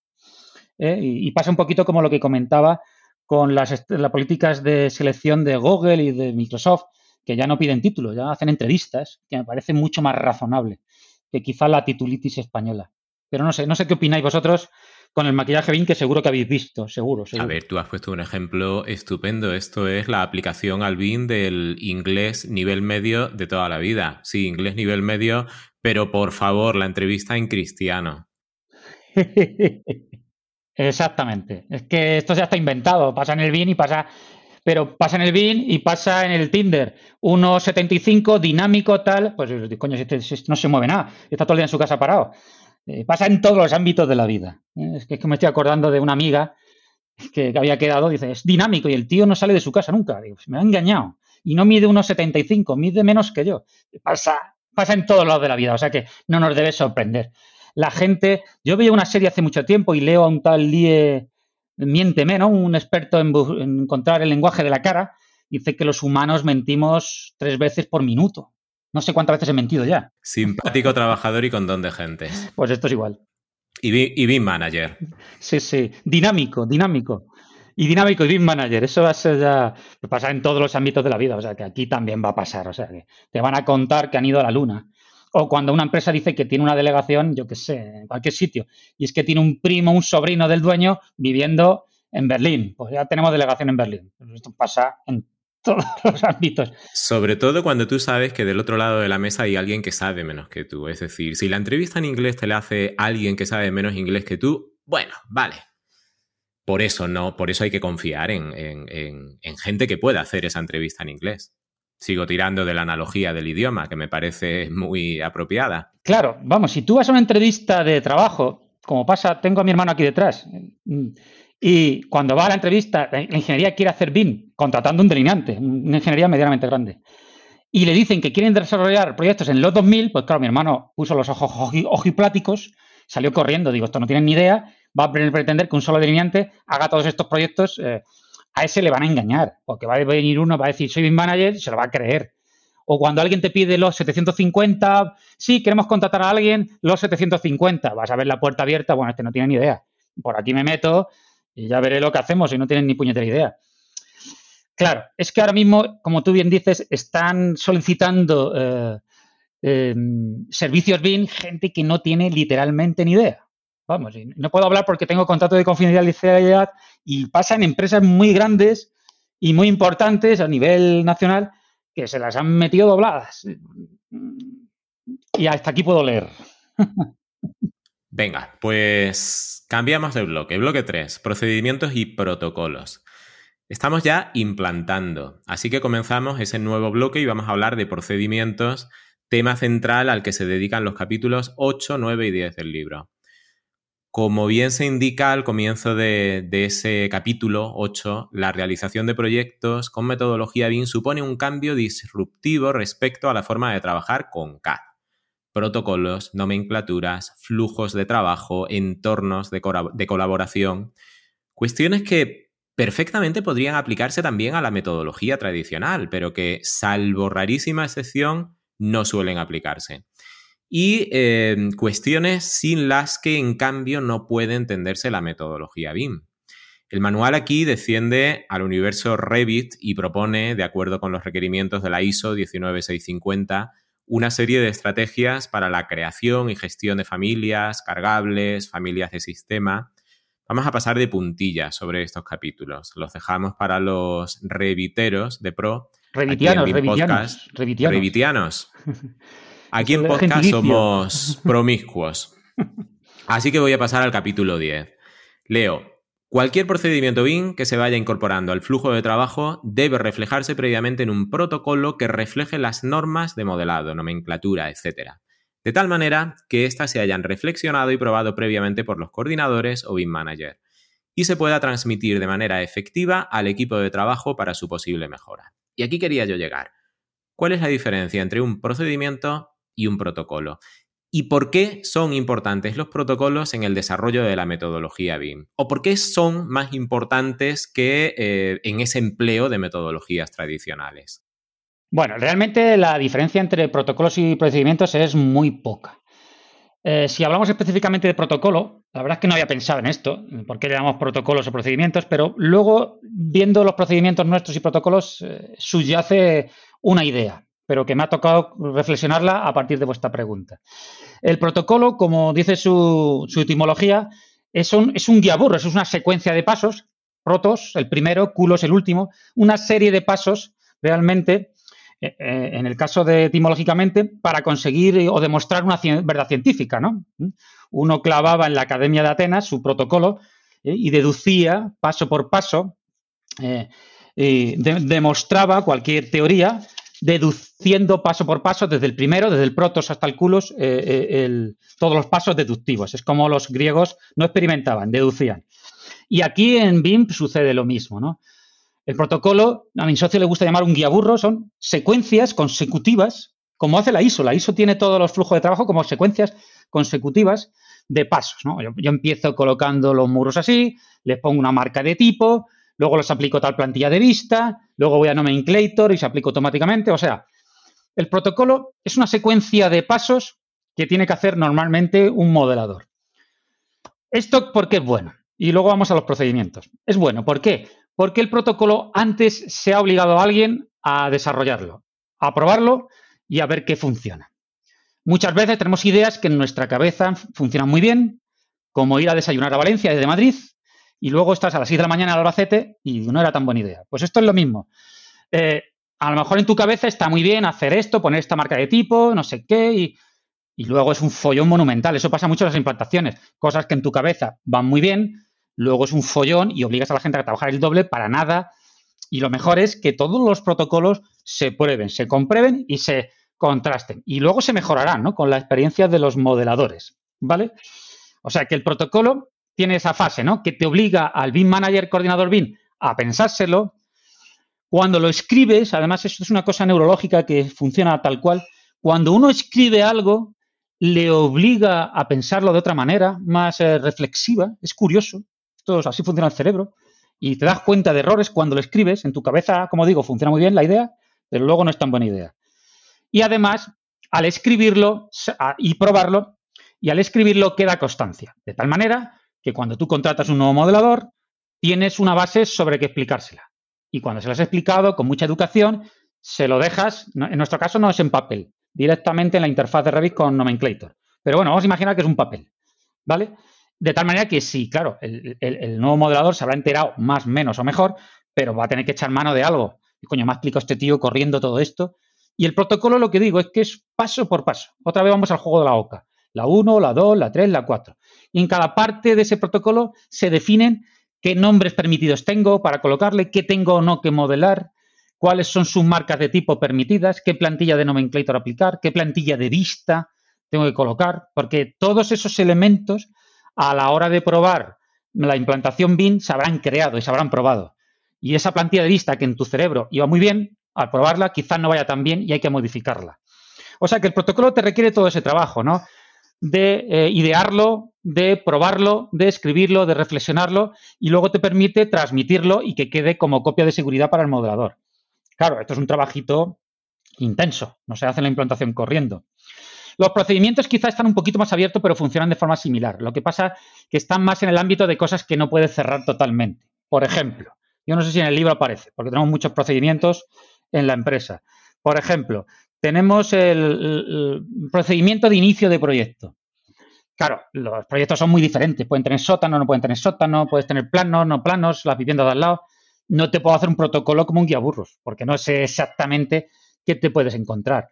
Lo que sí te puede dar son indicaciones. Oye, pues bájate el plano del catastro o pídeselo al topógrafo, intenta hacer esto, que estén los datos del saneamiento. Bueno, hay cosas que se parecen mucho al protocolo, pero otras están más abiertas. Pero básicamente es lo mismo. ¿eh? Tampoco perdamos mucho tiempo en pensar procedimiento-protocolo. ¿Vale? El protocolo está más cerrado. Podríamos decir quizás que un protocolo es un procedimiento probado, testeado, descrito y, prescrito por una autoridad, vamos a decirlo así. Correcto, sí. Bueno, el procedimiento también. Lo que pasa es que, claro, no está todo probado, porque yo no, yo te hago un ejemplo de una parcela o de dos, con casuísticas que en ese momento se me ocurran. Pero la casuística está abierta, porque el solar puede estar en pendiente o puede haber otros problemas que yo no puedo recoger en un protocolo, porque no sé cómo va a ser el siguiente proyecto. La única diferencia que yo pondría es que está un poquito más abierto y que no tiene tan marcada la secuencia de pasos a dar. Los protocolos, en nuestro caso, por ejemplo, lo que explicamos en el libro, sí. Vamos, es que es, como le gusta llamar a mi socio, y lo digo otra vez, un guía burros. No sé si habéis escuchado alguna vez lo del guía burros. No, yo no. Lo, apuntamos como palabra. Como palabra. Pero ese es de Miguel Morea, ¿eh? El guía burros. que yo cuando lo hice en clase me pongo nervioso. Digo, cuidado, Miguel, que no, que no es una palabra muy bonita, que no le, parece que está llamando burros a los alumnos. Pero todos lo entienden. Pero todos lo entienden, coño, lo entienden hasta portugueses, que dimos clases en, a gente que no dominaba mucho el castellano. Digo, ¿lo entendéis? Y en Portugal lo entendieron todos. Sí, sí, lo tradujo un poco uno. Ah, sí, sí, sí, sí, lo entendemos, lo entendemos. O sea que es, internacional, ¿no? Eso, o sea, se debe entender en todos lados. Todo, en todos lados saben lo que es un burro y un guía burros. Pues de acuerdo con el guion y habiendo pasado de puntillas por los procedimientos y protocolos a aplicar en Revit, mm, vamos a abrir un nuevo bloque, el de desarrollo, coordinación y revisión de proyectos. Parece que ya hemos alcanzado el nivel de madurez 1, de acuerdo con la ISO 19650, y vamos a ver cómo completamos el nivel 2, incorporando protocolos que nos permiten mejorar el trabajo colaborativo. En este bloque toca hablar de entorno común de datos, métodos de revisión de proyecto, procedimientos de coordinación entre equipos, comunicación entre estos equipos. Vamos a hablar de ese necesario entorno común de datos o Common, Data Environment o CDE. Según el manual, la primera regla es evitar el uso del correo electrónico para la transmisión de información. La ISO impone otro criterio. Los problemas en el modelo de información deberían evitarse durante la producción de la información en lugar de después de la entrega de información. De forma esquemática, ¿por qué es necesario el uso de un CDE y cómo debemos usarlo para cumplir con los requerimientos de la ISO 19650? Sin entorno de datos común no hay BIN colaborativo, habrá otra cosa, es como la paella, ¿no? Si le echas arroz y cosas, pues será así, será arroz con cosas, pero no será una paella.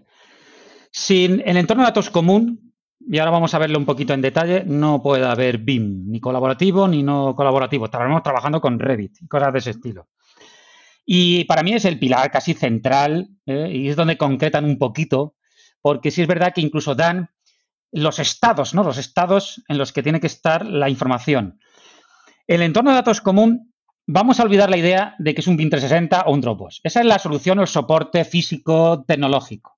La parte importante del entorno de datos común son las nomenclaturas, hablando de nomenclator, los flujos de trabajo y las reglas. Bueno, las reglas realmente son los flujos de trabajo y las nomenclaturas. Es decir, orden, otra vez vamos al orden. Porque la nomenclatura no es, ni más ni menos que una cuestión de orden de cómo eh, nombrar los ficheros. ¿eh? Yo no quiero entrar a una carpeta y tener que abrir todos los planos de WG porque el propio nombre del archivo no me indica si vale, si es el último, si no es el último, ni cuándo se ha hecho. Que me pasa muchísimo y tengo que discutir mucho con BIM Manager, estoy haciendo el gesto de las comillas, discutiendo esto. No es que ponemos la fecha, digo que la fecha no vale para nada, por no decir una grosería, que tienes que utilizar una cadena de códigos para decir quién la ha hecho, en qué planta se corresponde y sobre todo una cosa obligatoria que yo lo obligaría, que es que obliga la ISO, que es que el nombre tiene que tener un estado y una versión, que no vale la fecha, insisto, ¿vale? Y además, el entorno de datos común me permite otra cosa que es evitar el correo, pero que antes del BIN ya todos vimos que era un problema, ¿no? Ya incluso ya en los 2000 esos correos largos con RAR dentro de RAR, dentro de RAR, que te dice el coordinador que te manda aquello que tiene mil páginas, que tú busques lo tuyo, eso me lo he encontrado yo. Dice, ¿cómo que yo busque lo tuyo? Si tienes hasta conversaciones con el político que no debería haber yo. Y tiene 18 páginas. Y a mí solo me compete una de las frases, que yo solo estoy modelando la tubería. El correo electrónico hay que prohibirlo, pero ya no solo en procedimientos BIM, sino en general como herramienta de comunicación de información. El entorno de datos común está muy bien porque cambia el chip. Tú no envías nada a nadie. Yo hago un trabajo, una información, un modelo y lo dejo aquí, en la fecha que se ha acordado según un plan de trabajo. Y tú ya eres mayorcito, ya tienes tu libertad para tomarlo y recogerlo. No tengo que avisarte para que no suceda los típicos no me ha llegado, qué parte del correo es el mío. No, no, no. Esto no funciona así. Se hace un plan de trabajo, se indica en qué fechas tiene que estar el modelo, con qué nivel de modelado, y yo lo dejo en ese entorno datos común, con su nomenclatura correcta, la que sea. La ISO no marca una, ni la inglesa, ni la británica, la que sea, pero que sea descriptiva de la información que contiene, de qué en qué periodo del proyecto, en qué versión contiene y para qué puede ser utilizada, el estado, ¿no? Esos S0s que estamos WIP trabajando en ello, no vale para nada, S1 para coordinación, S6 para fabricación, etcétera. Que la ISO tampoco lo obliga podemos inventarnos los estados. Yo, de hecho, en empresas, para no liarlo, primero los quitamos muchos y utilizamos estrictamente los justos y en algún caso he cambiado alguna letra. ¿Por qué no? Porque traducido en inglés a veces es complejo. Y si se utilizan cinco estados de la información, pues mucho mejor que utilizar los 18 que aparecen en las normas británicas. Y el entorno de datos común, sin entorno de datos común realmente no hay BIM colaborativo, ni ISO, ni nada de nada. Yo creo que es obligatorio. Lo que no es obligatorio es comprar 2060. Te puedes gestionar muy bien con un Dropbox. Bueno, yo le demuestro aquí a cualquiera que con Dropbox cumples la ISO. Y esto es para un, no sé si hacéis debates, porque ya he reconocido que no, que no me da tiempo a seguiros, pero seguro que hay gente que dice que no, que no. El Dropbox, el 2060 no deja de ser un explorador muy caro. Y es verdad que tiene herramientas de control de calidad, ¿no? Que esa es la otra cuestión que tiene un entorno de datos común.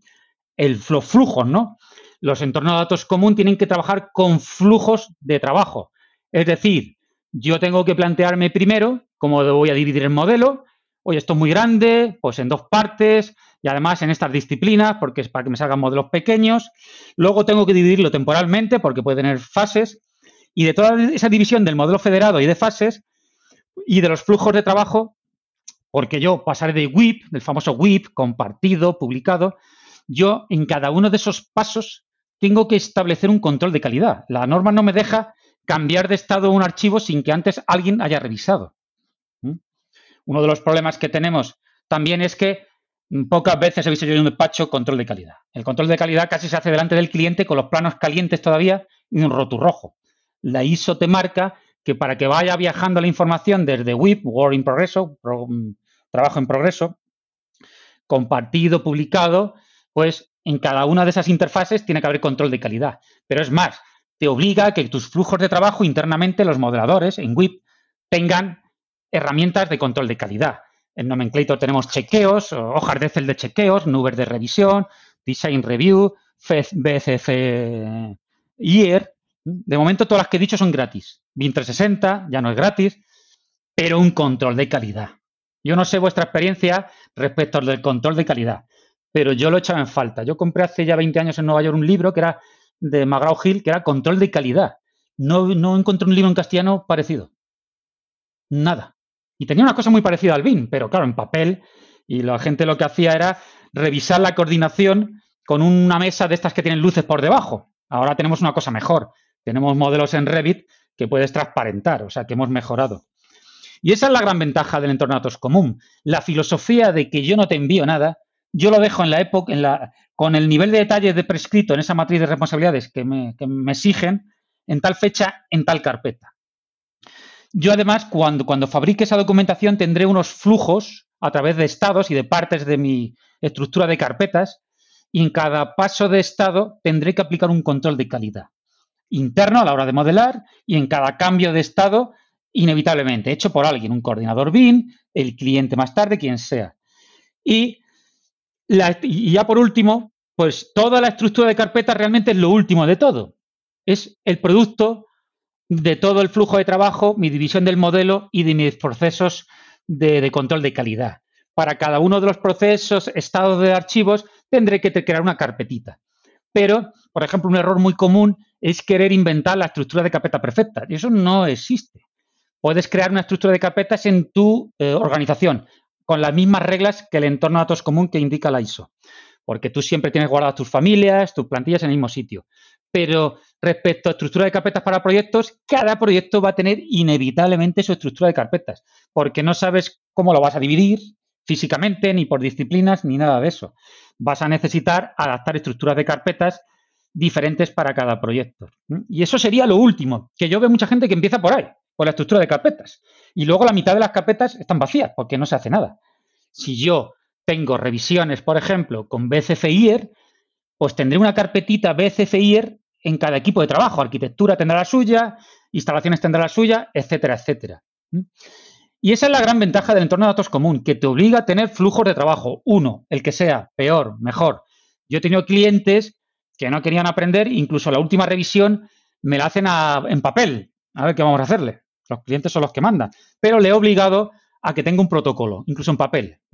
Porque todos los controles de calidad, otra cosa que exige la ISO, se componen de dos partes. De un previo auditoría, es decir, de tener ya un chequeo previo, cosas que voy a revisar, sea el proyecto que sea, y que fruto de ese control de calidad para poder seguir la trazabilidad, tenga un listado de revisiones, para que yo pueda vigilar que se arreglan y para que el modelo, que es el que tiene que revisarlas, sepa qué tiene que arreglar o comentarme si lo puedo hacer o no.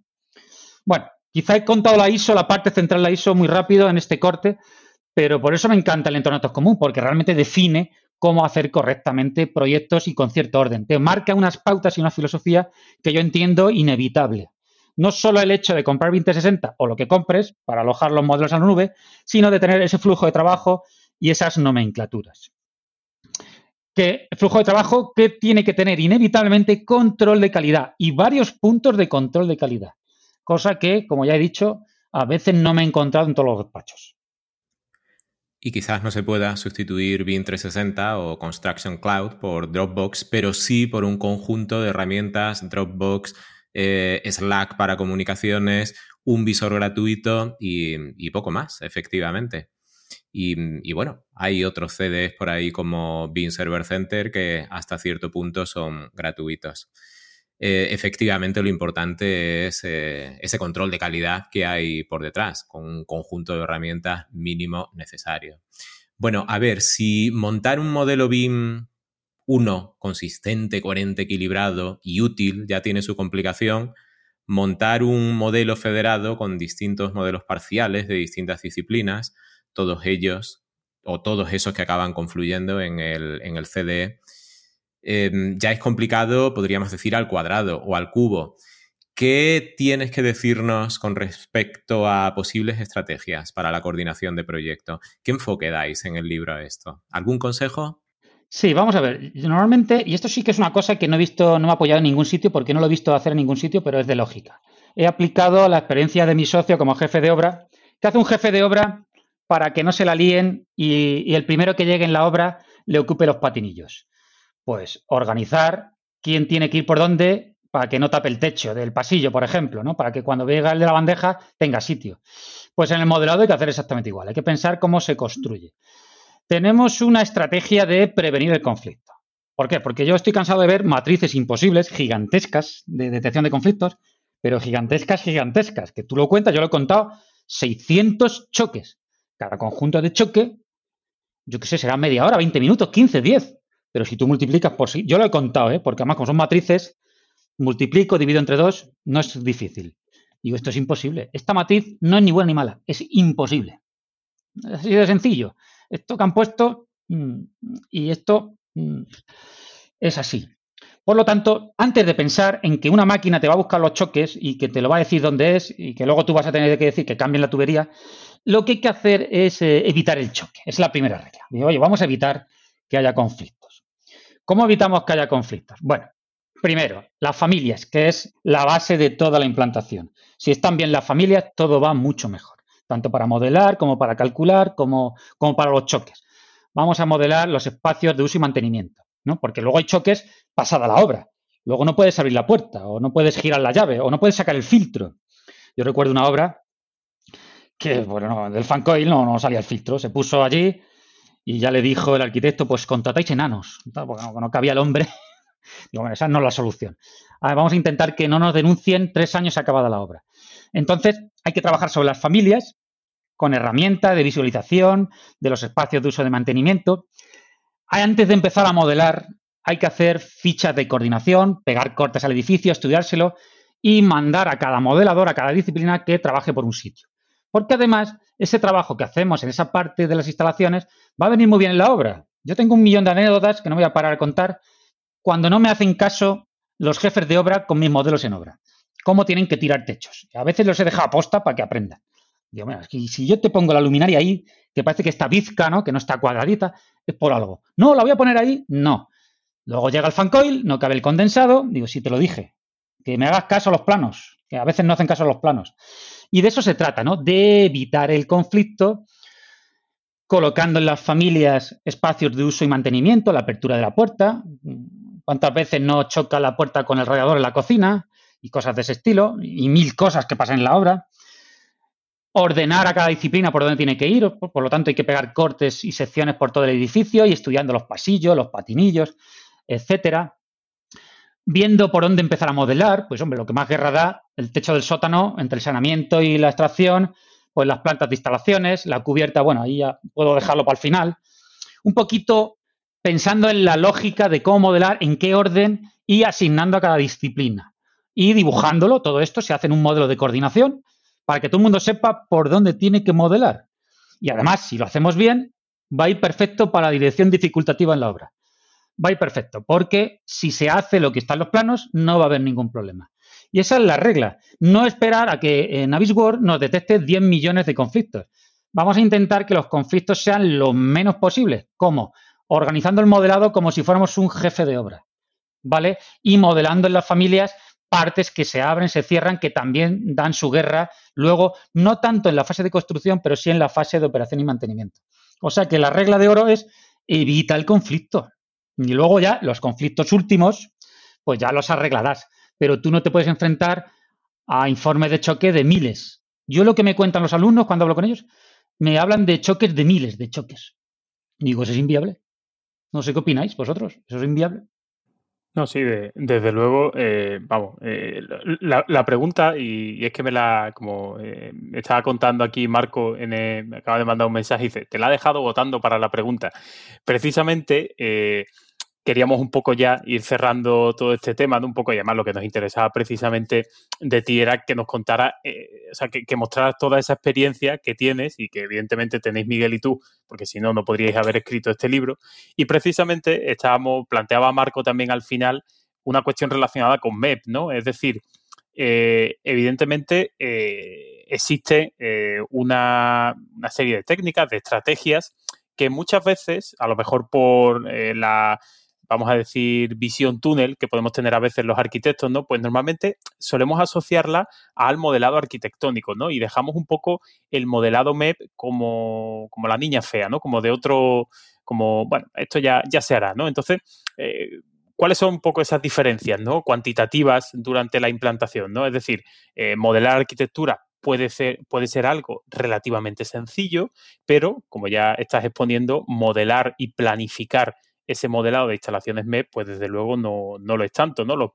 desde el punto de vista del entregable, pues el entregable de un modelado arquitectónico es relativamente similar al de un modelado eh, tradicional, bueno, al de un trabajo tradicional en CAD, por ejemplo, pero sin embargo con MEP, desde luego, mm, no ya que sean diferentes a los tradicionales, sino que realmente eh, podemos tener expectativas de que sean eh, mayores, ¿no? Y como con mayor número de entregables, mayor complejidad, pues evidentemente hace que eh, el planteamiento de esto, este elemento, cómo se va a colocar en obra, cómo lo modelo, qué tengo que revisar, si eh, permite el mantenimiento o no, pues desde luego es eh, supera con crece pues, lo que se podía hacer tradicionalmente con CAD, ¿no?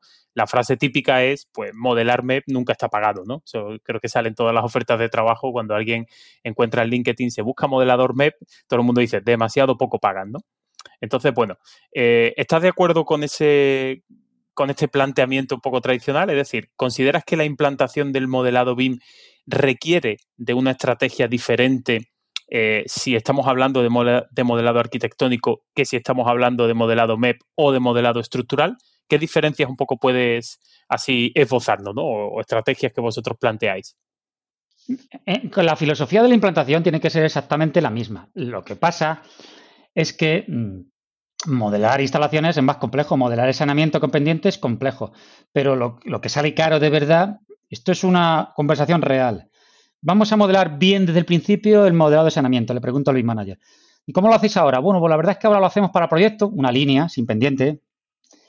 Luego lo hacemos bien en obra y luego el jefe de obra lo vuelve a hacer. Digo, o sea, que lo hacéis tres veces. Y quizás si lo hacemos bien desde el principio, ya habéis visto que hay que poner la arqueta, hay que dar las pendientes, pero se tarda menos. Será mejor tener desde el principio bien modelado y viendo si choca con la zapata, si pone la arqueta en una plaza privativa, que tampoco se debe ser, no pongáis tampoco la arqueta en una zona de paso de coches o ponerla en el centro para que no claquete.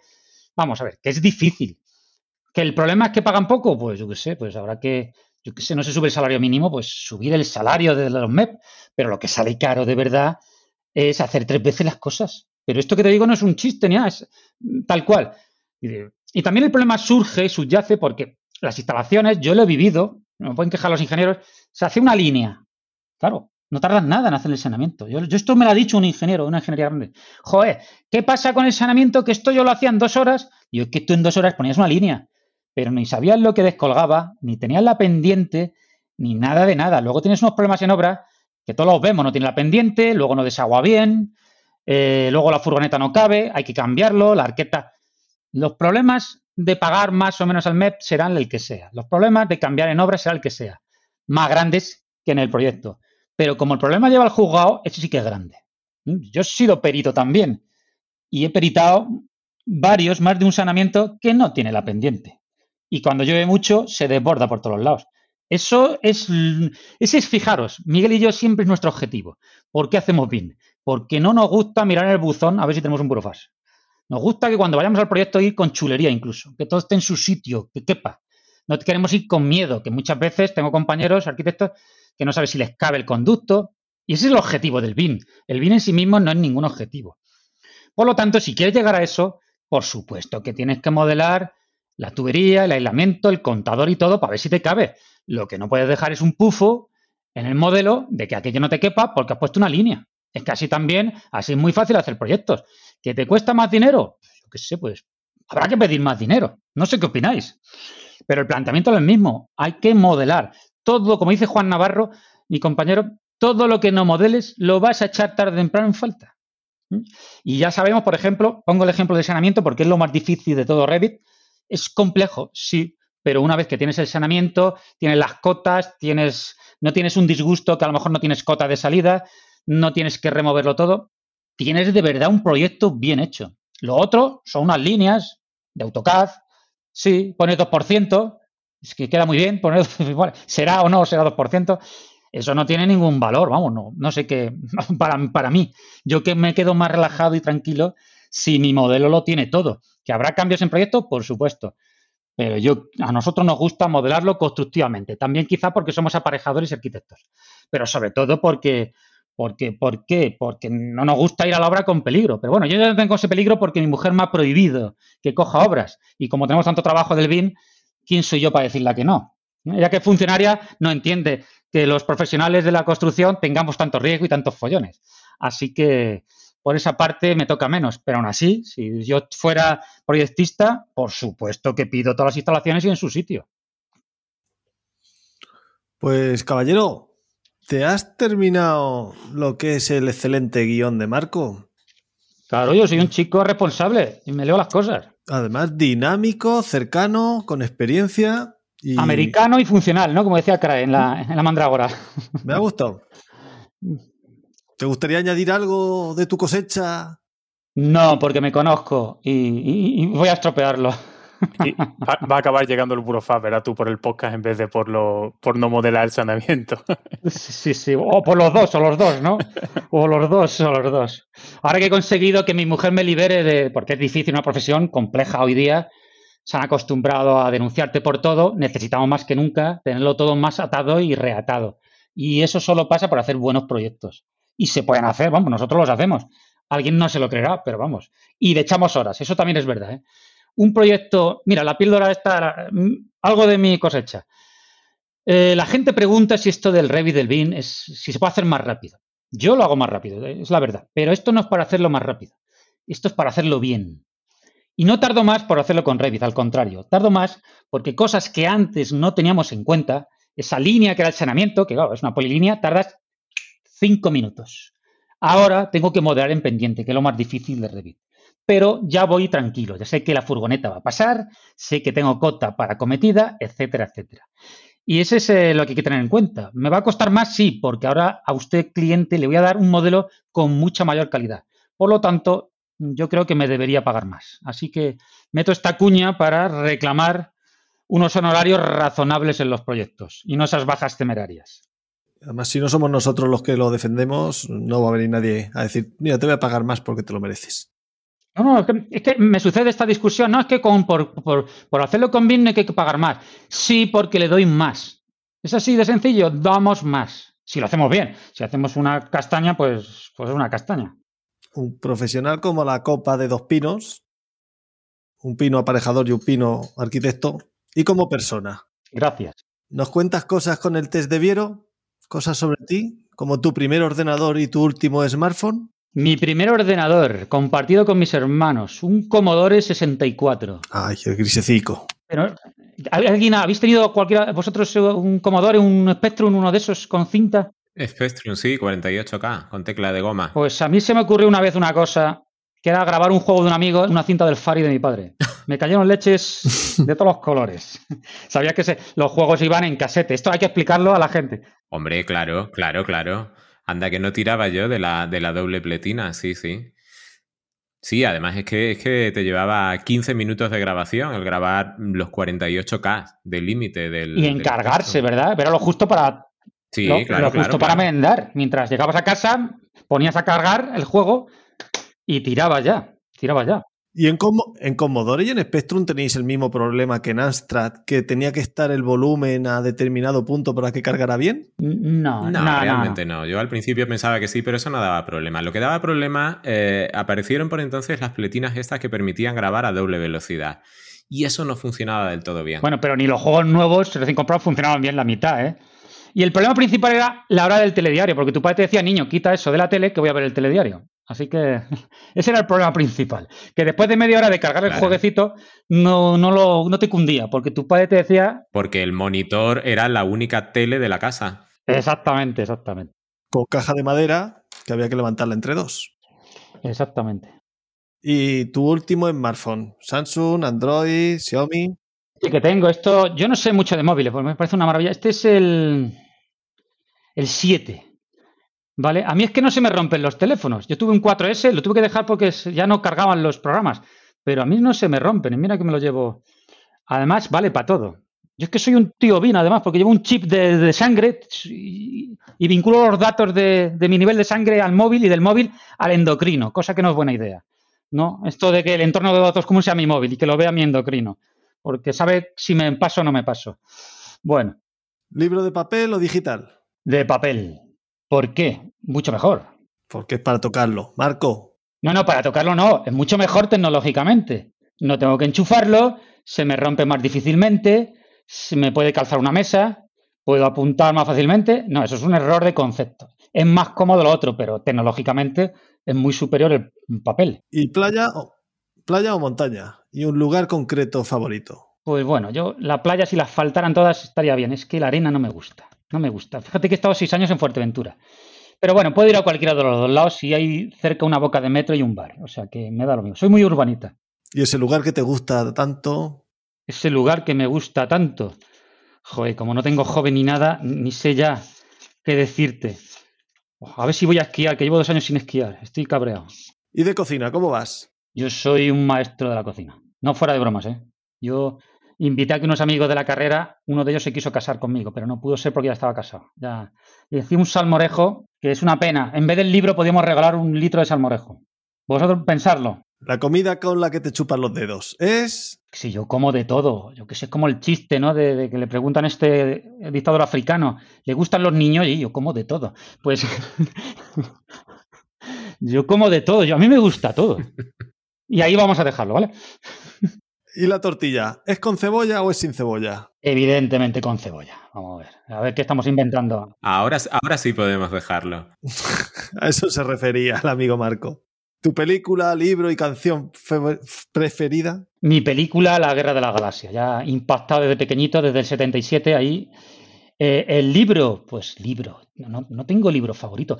Bueno, me ha encantado uno de los últimos que he leído, bueno, de los últimos, me he leído la trilogía de Escotado de Los enemigos del comercio, lo cual me ha convertido en un liberal ya hasta que me muera. Y también he leído últimamente de Richard Dawkins el, cuento del antepasado, neodarwinismo. Como comprenderéis, no puedo leer bien porque ya sería mucho. Estas cosas además tienen mucha utilidad, ¿eh? tener el pensamiento lateral que se llama no puedes centrarte en el BIN solo. Estas, además, estas lecturas vienen bien también para aplicarlas al BIN, en muchos casos. Y aunque no tienes tiempo para nada, si hubiera una afición, o aquella afición que tenías que hace tiempo que no retomas, esquiar, leer. Vale, esquiar está bien, pero yo antes tenía tiempo, cuando era dirección dificultativa, tenía tiempo de jugar a juegos de mesa online. Así que, como he escuchado el último podcast, para que no quedes tan mal, yo invito a Iván Guerra a un Twilight Strudel. Así que, Iván, y a cualquiera que juegue a eso, juego de la juego de mesa para la Guerra Fría, para los que no seáis legos en juegos de mesa, pues ahí dejo el pañuelo para quien lo quiera recoger online, porque ya es muy difícil quedar con la gente. Es una, es una actividad que yo no tengo tiempo de ir a un club de esos a, jugar, nunca lo he hecho, o sea que es mi problema, ¿no? Me gustaría poder comprar tiempo, pero es imposible, no, no hay manera, no hay manera, no encuentro el sitio en Amazon, no lo encuentro. Y mi sección, o, la esa que yo llamo diccionario geográfico de la construcción. Diccionario geográfico. sí, porque originalmente la idea venía siendo de las palabras que se escuchan dependiendo de la zona en la que te encuentres.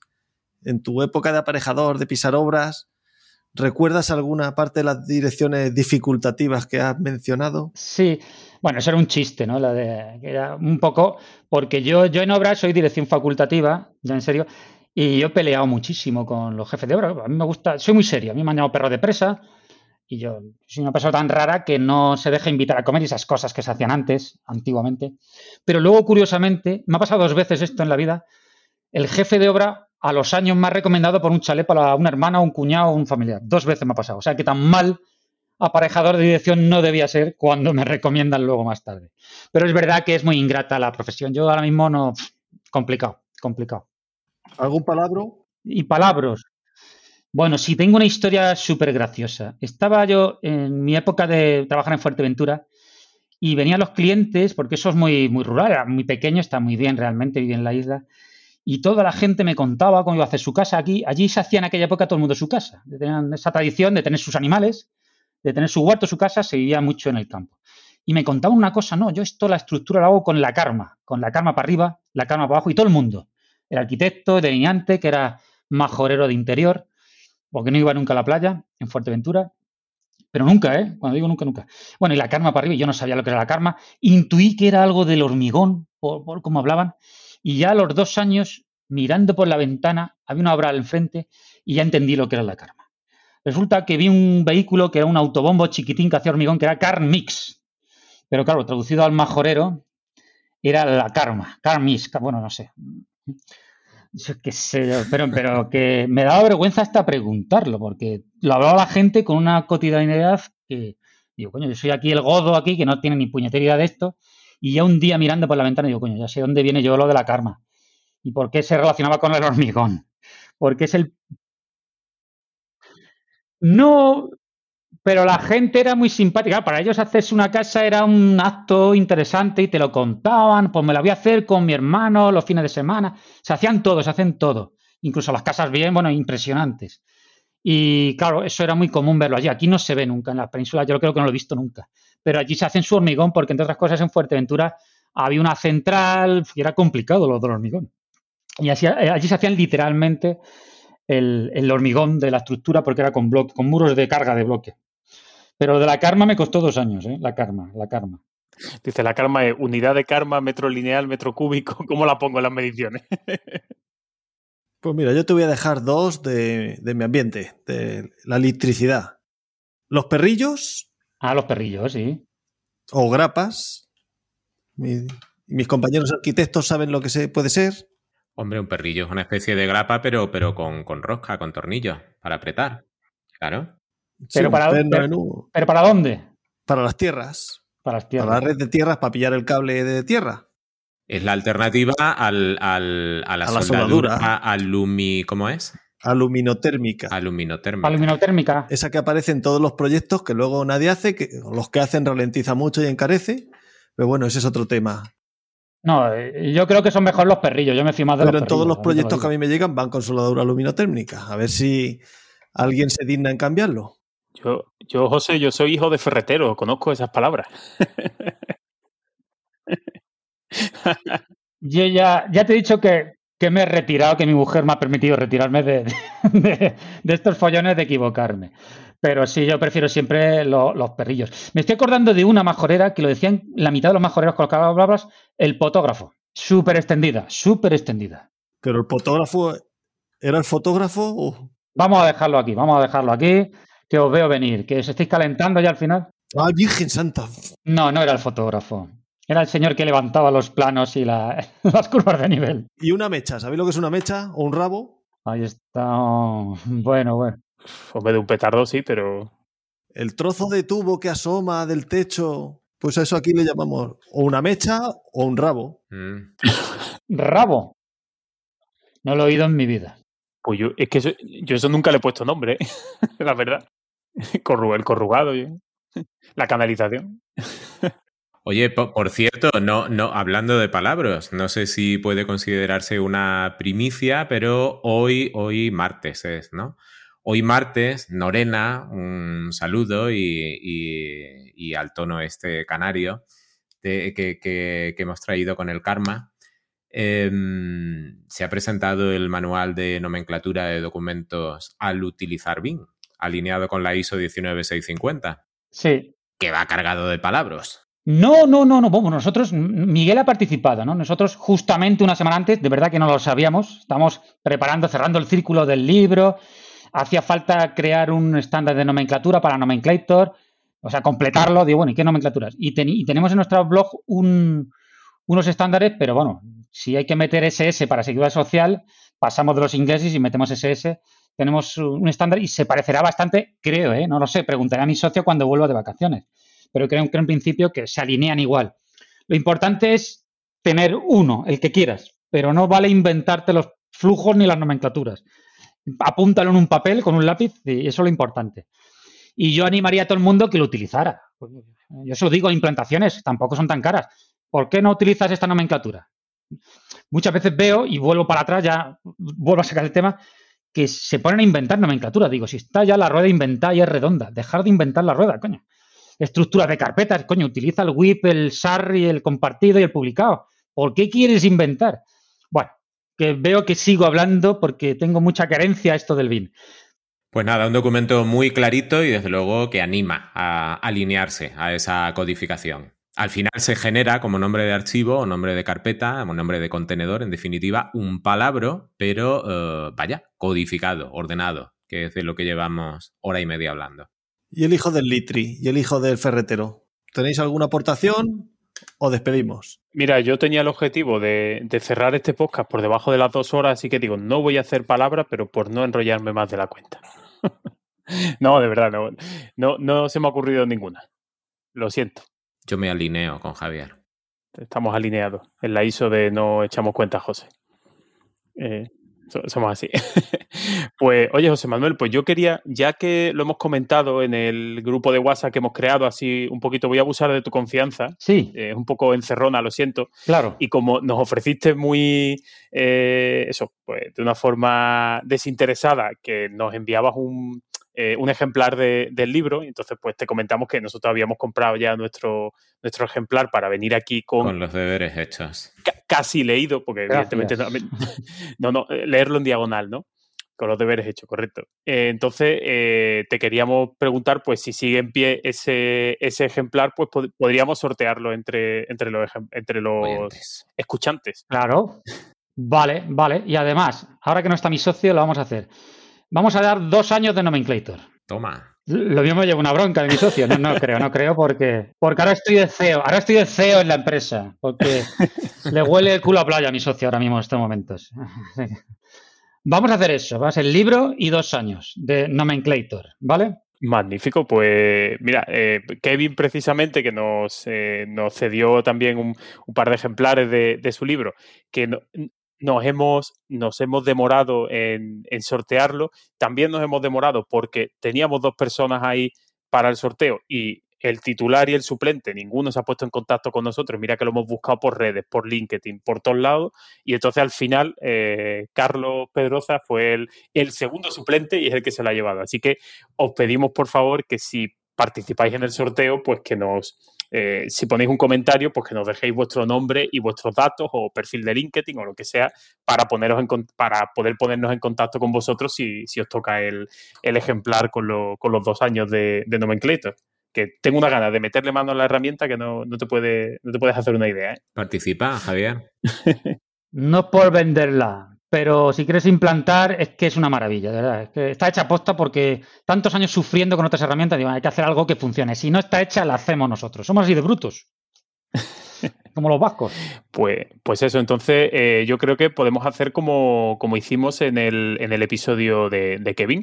Durante, como este episodio va a salir finales de junio, principios de julio, ¿vale? Depende de mi látigo cómo llegue a José para poder eh, editarlo pues eh, os invitamos a que nos dejéis un comentario en el, en el, post del episodio de este podcast, de este número 36 ya, o en Twitter, ¿qué hashtag eh, os parece que podemos utilizar? El que use en ello nomenclator, ¿no? ¿Vosotros tenéis algún hashtag con el que estéis publicitando esto, alguna palabra o lo que sea, manual de implantación BIM Learning? Joder, hay, hay más, más, rotos los esquemas. No tengo Twitter, no, no tengo tiempo de nada, yo os he dicho. ¿Qué, qué necesitáis entonces? Un... No, simplemente, bueno, o, si no, eh, o sea, en, en, el blog, estoy entrando ahora mismo aquí haciéndolo en directo, era, eh, ¿cómo era? Razones para el manual de implantación, pero no eran nueve razones, ¿no? Eran los diez, razones. Ah, sí, eso es de mi socio. nueve, sí. nueve, días, nueve razones, ¿no? Nueve Correcto. bueno, sí, pues sí. Nos inventaremos algún hashtag por ahí en esa línea, lo, lo, pondremos en el post y simplemente, pues si publicáis un tweet pues diciendo que queréis participar en el sorteo, pues ya está, fantástico. Y si te parece, lo, lo cerramos hasta julio y ya, pues cuando aparezca el ganador, pues os damos a vosotros los datos y ya pues os encargáis vosotros de, de hacérselo llegar, si te parece, José Manuel. A ver si lo he entendido bien. Entonces, nosotros en nuestro propio blog abrimos una no, entrada bueno, o no. No, lo, lo, vamos a hacer nosotros en el blog. Pero vamos, si lo queréis poner vosotros Ah. también, fantástico, ¿eh? sin problema. No, no, no. Yo lo pensaba en, el, en, el, en nuestra web, cuando publiquemos el episodio, Ah, pues bien, simplemente eh, el que sea que comente, diga, oye, pues me interesa, porque a lo mejor hay alguien de, que utiliza Archicad y no quiere saber nada de algo que tenga la palabra Revit. O sea, a lo mejor Rogelio le entra con un Ojo. sarpullido, no lo sé. Tengo gente de Archicad que quiere Nomenclator, porque es de sobremesa, Claro. Ah, bueno, eso sí es verdad. que es de escritorio. sí, sí, sí, cierto. y lo tengo, que es del Colegio de Arquitectos. Pues por eso, entonces, eh, que o comenten ahí o publiquen en Twitter con el, con el hashtag que pondremos ahí Vale. y ya está. Entonces, a finales del día 31 de julio, hacemos un repaso de cuánta gente ha querido participar y nos grabamos como la otra vez, haciendo un, un sorteito nosotros y decimos, oye, pues el ganador es tal persona. Y, y, se- Perfecto. y ya os pasamos los datos, contactamos con él y, y ya se lo, se lo hacéis llegar vosotros y así que tenga pues un verano entretenido en agosto con eso, ¿no? Sí, el salmorejo lo dejamos, ¿no? Hombre, pues, como tú veas, ahora, hombre, ahora es una época estupenda, desde luego también, ¿eh? Si lo queréis. Pero va a llegar, va a llegar mal en el correo. Ten cuidado que a lo mejor con el salmorejo hay mucho talibán también como con la paella, ¿eh? Ahí puede haber también su, su disputa, ¿eh? Porque no lo han probado. Puede ser, puede ser. Si no me piden matrimonio, ya te lo digo yo. Pues sí. Pues, pues bueno, José Manuel, de verdad, eh, muchísimas gracias por, por este, por A este vosotros. episodio. De verdad, yo me lo he pasado en grande, he aprendido muchísimo y, y de verdad que da gusto escuchar a gente como tú con, con las ideas tan claras y con al final con tantas heridas de guerra, ¿no? Que al final acaba siendo uno más sincero y contando realmente la, la verdad de las cosas, ¿no? Así que de verdad, muchas gracias por, por prestarte aquí a grabar y, y evidentemente a- al sorteo, por supuesto. A vosotros por invitarme. Y bueno, Marco, también a ti por esa lectura express en diagonal también y elaboración de- del guion, que la verdad es que ha quedado también muy, muy bien y hemos hecho yo creo que un buen repaso de todo lo que se comenta en este fantástico manual de implantación, ¿no? Pues nada, ha sido un placer, ha sido tremendamente instructivo y ha sido también eh, un lujo tener aquí a alguien que sabe mucho de BIM, pero sobre todo sabe mucho de, de construir y sabe contarlo. Sí, evidentemente. Bueno. Vaya piropo, ¿eh? Los chistes, los chistes del manual no han estado fuera de lugar, ¿verdad? Que he discutido con mi socio por eso. En absoluto, gran aportación.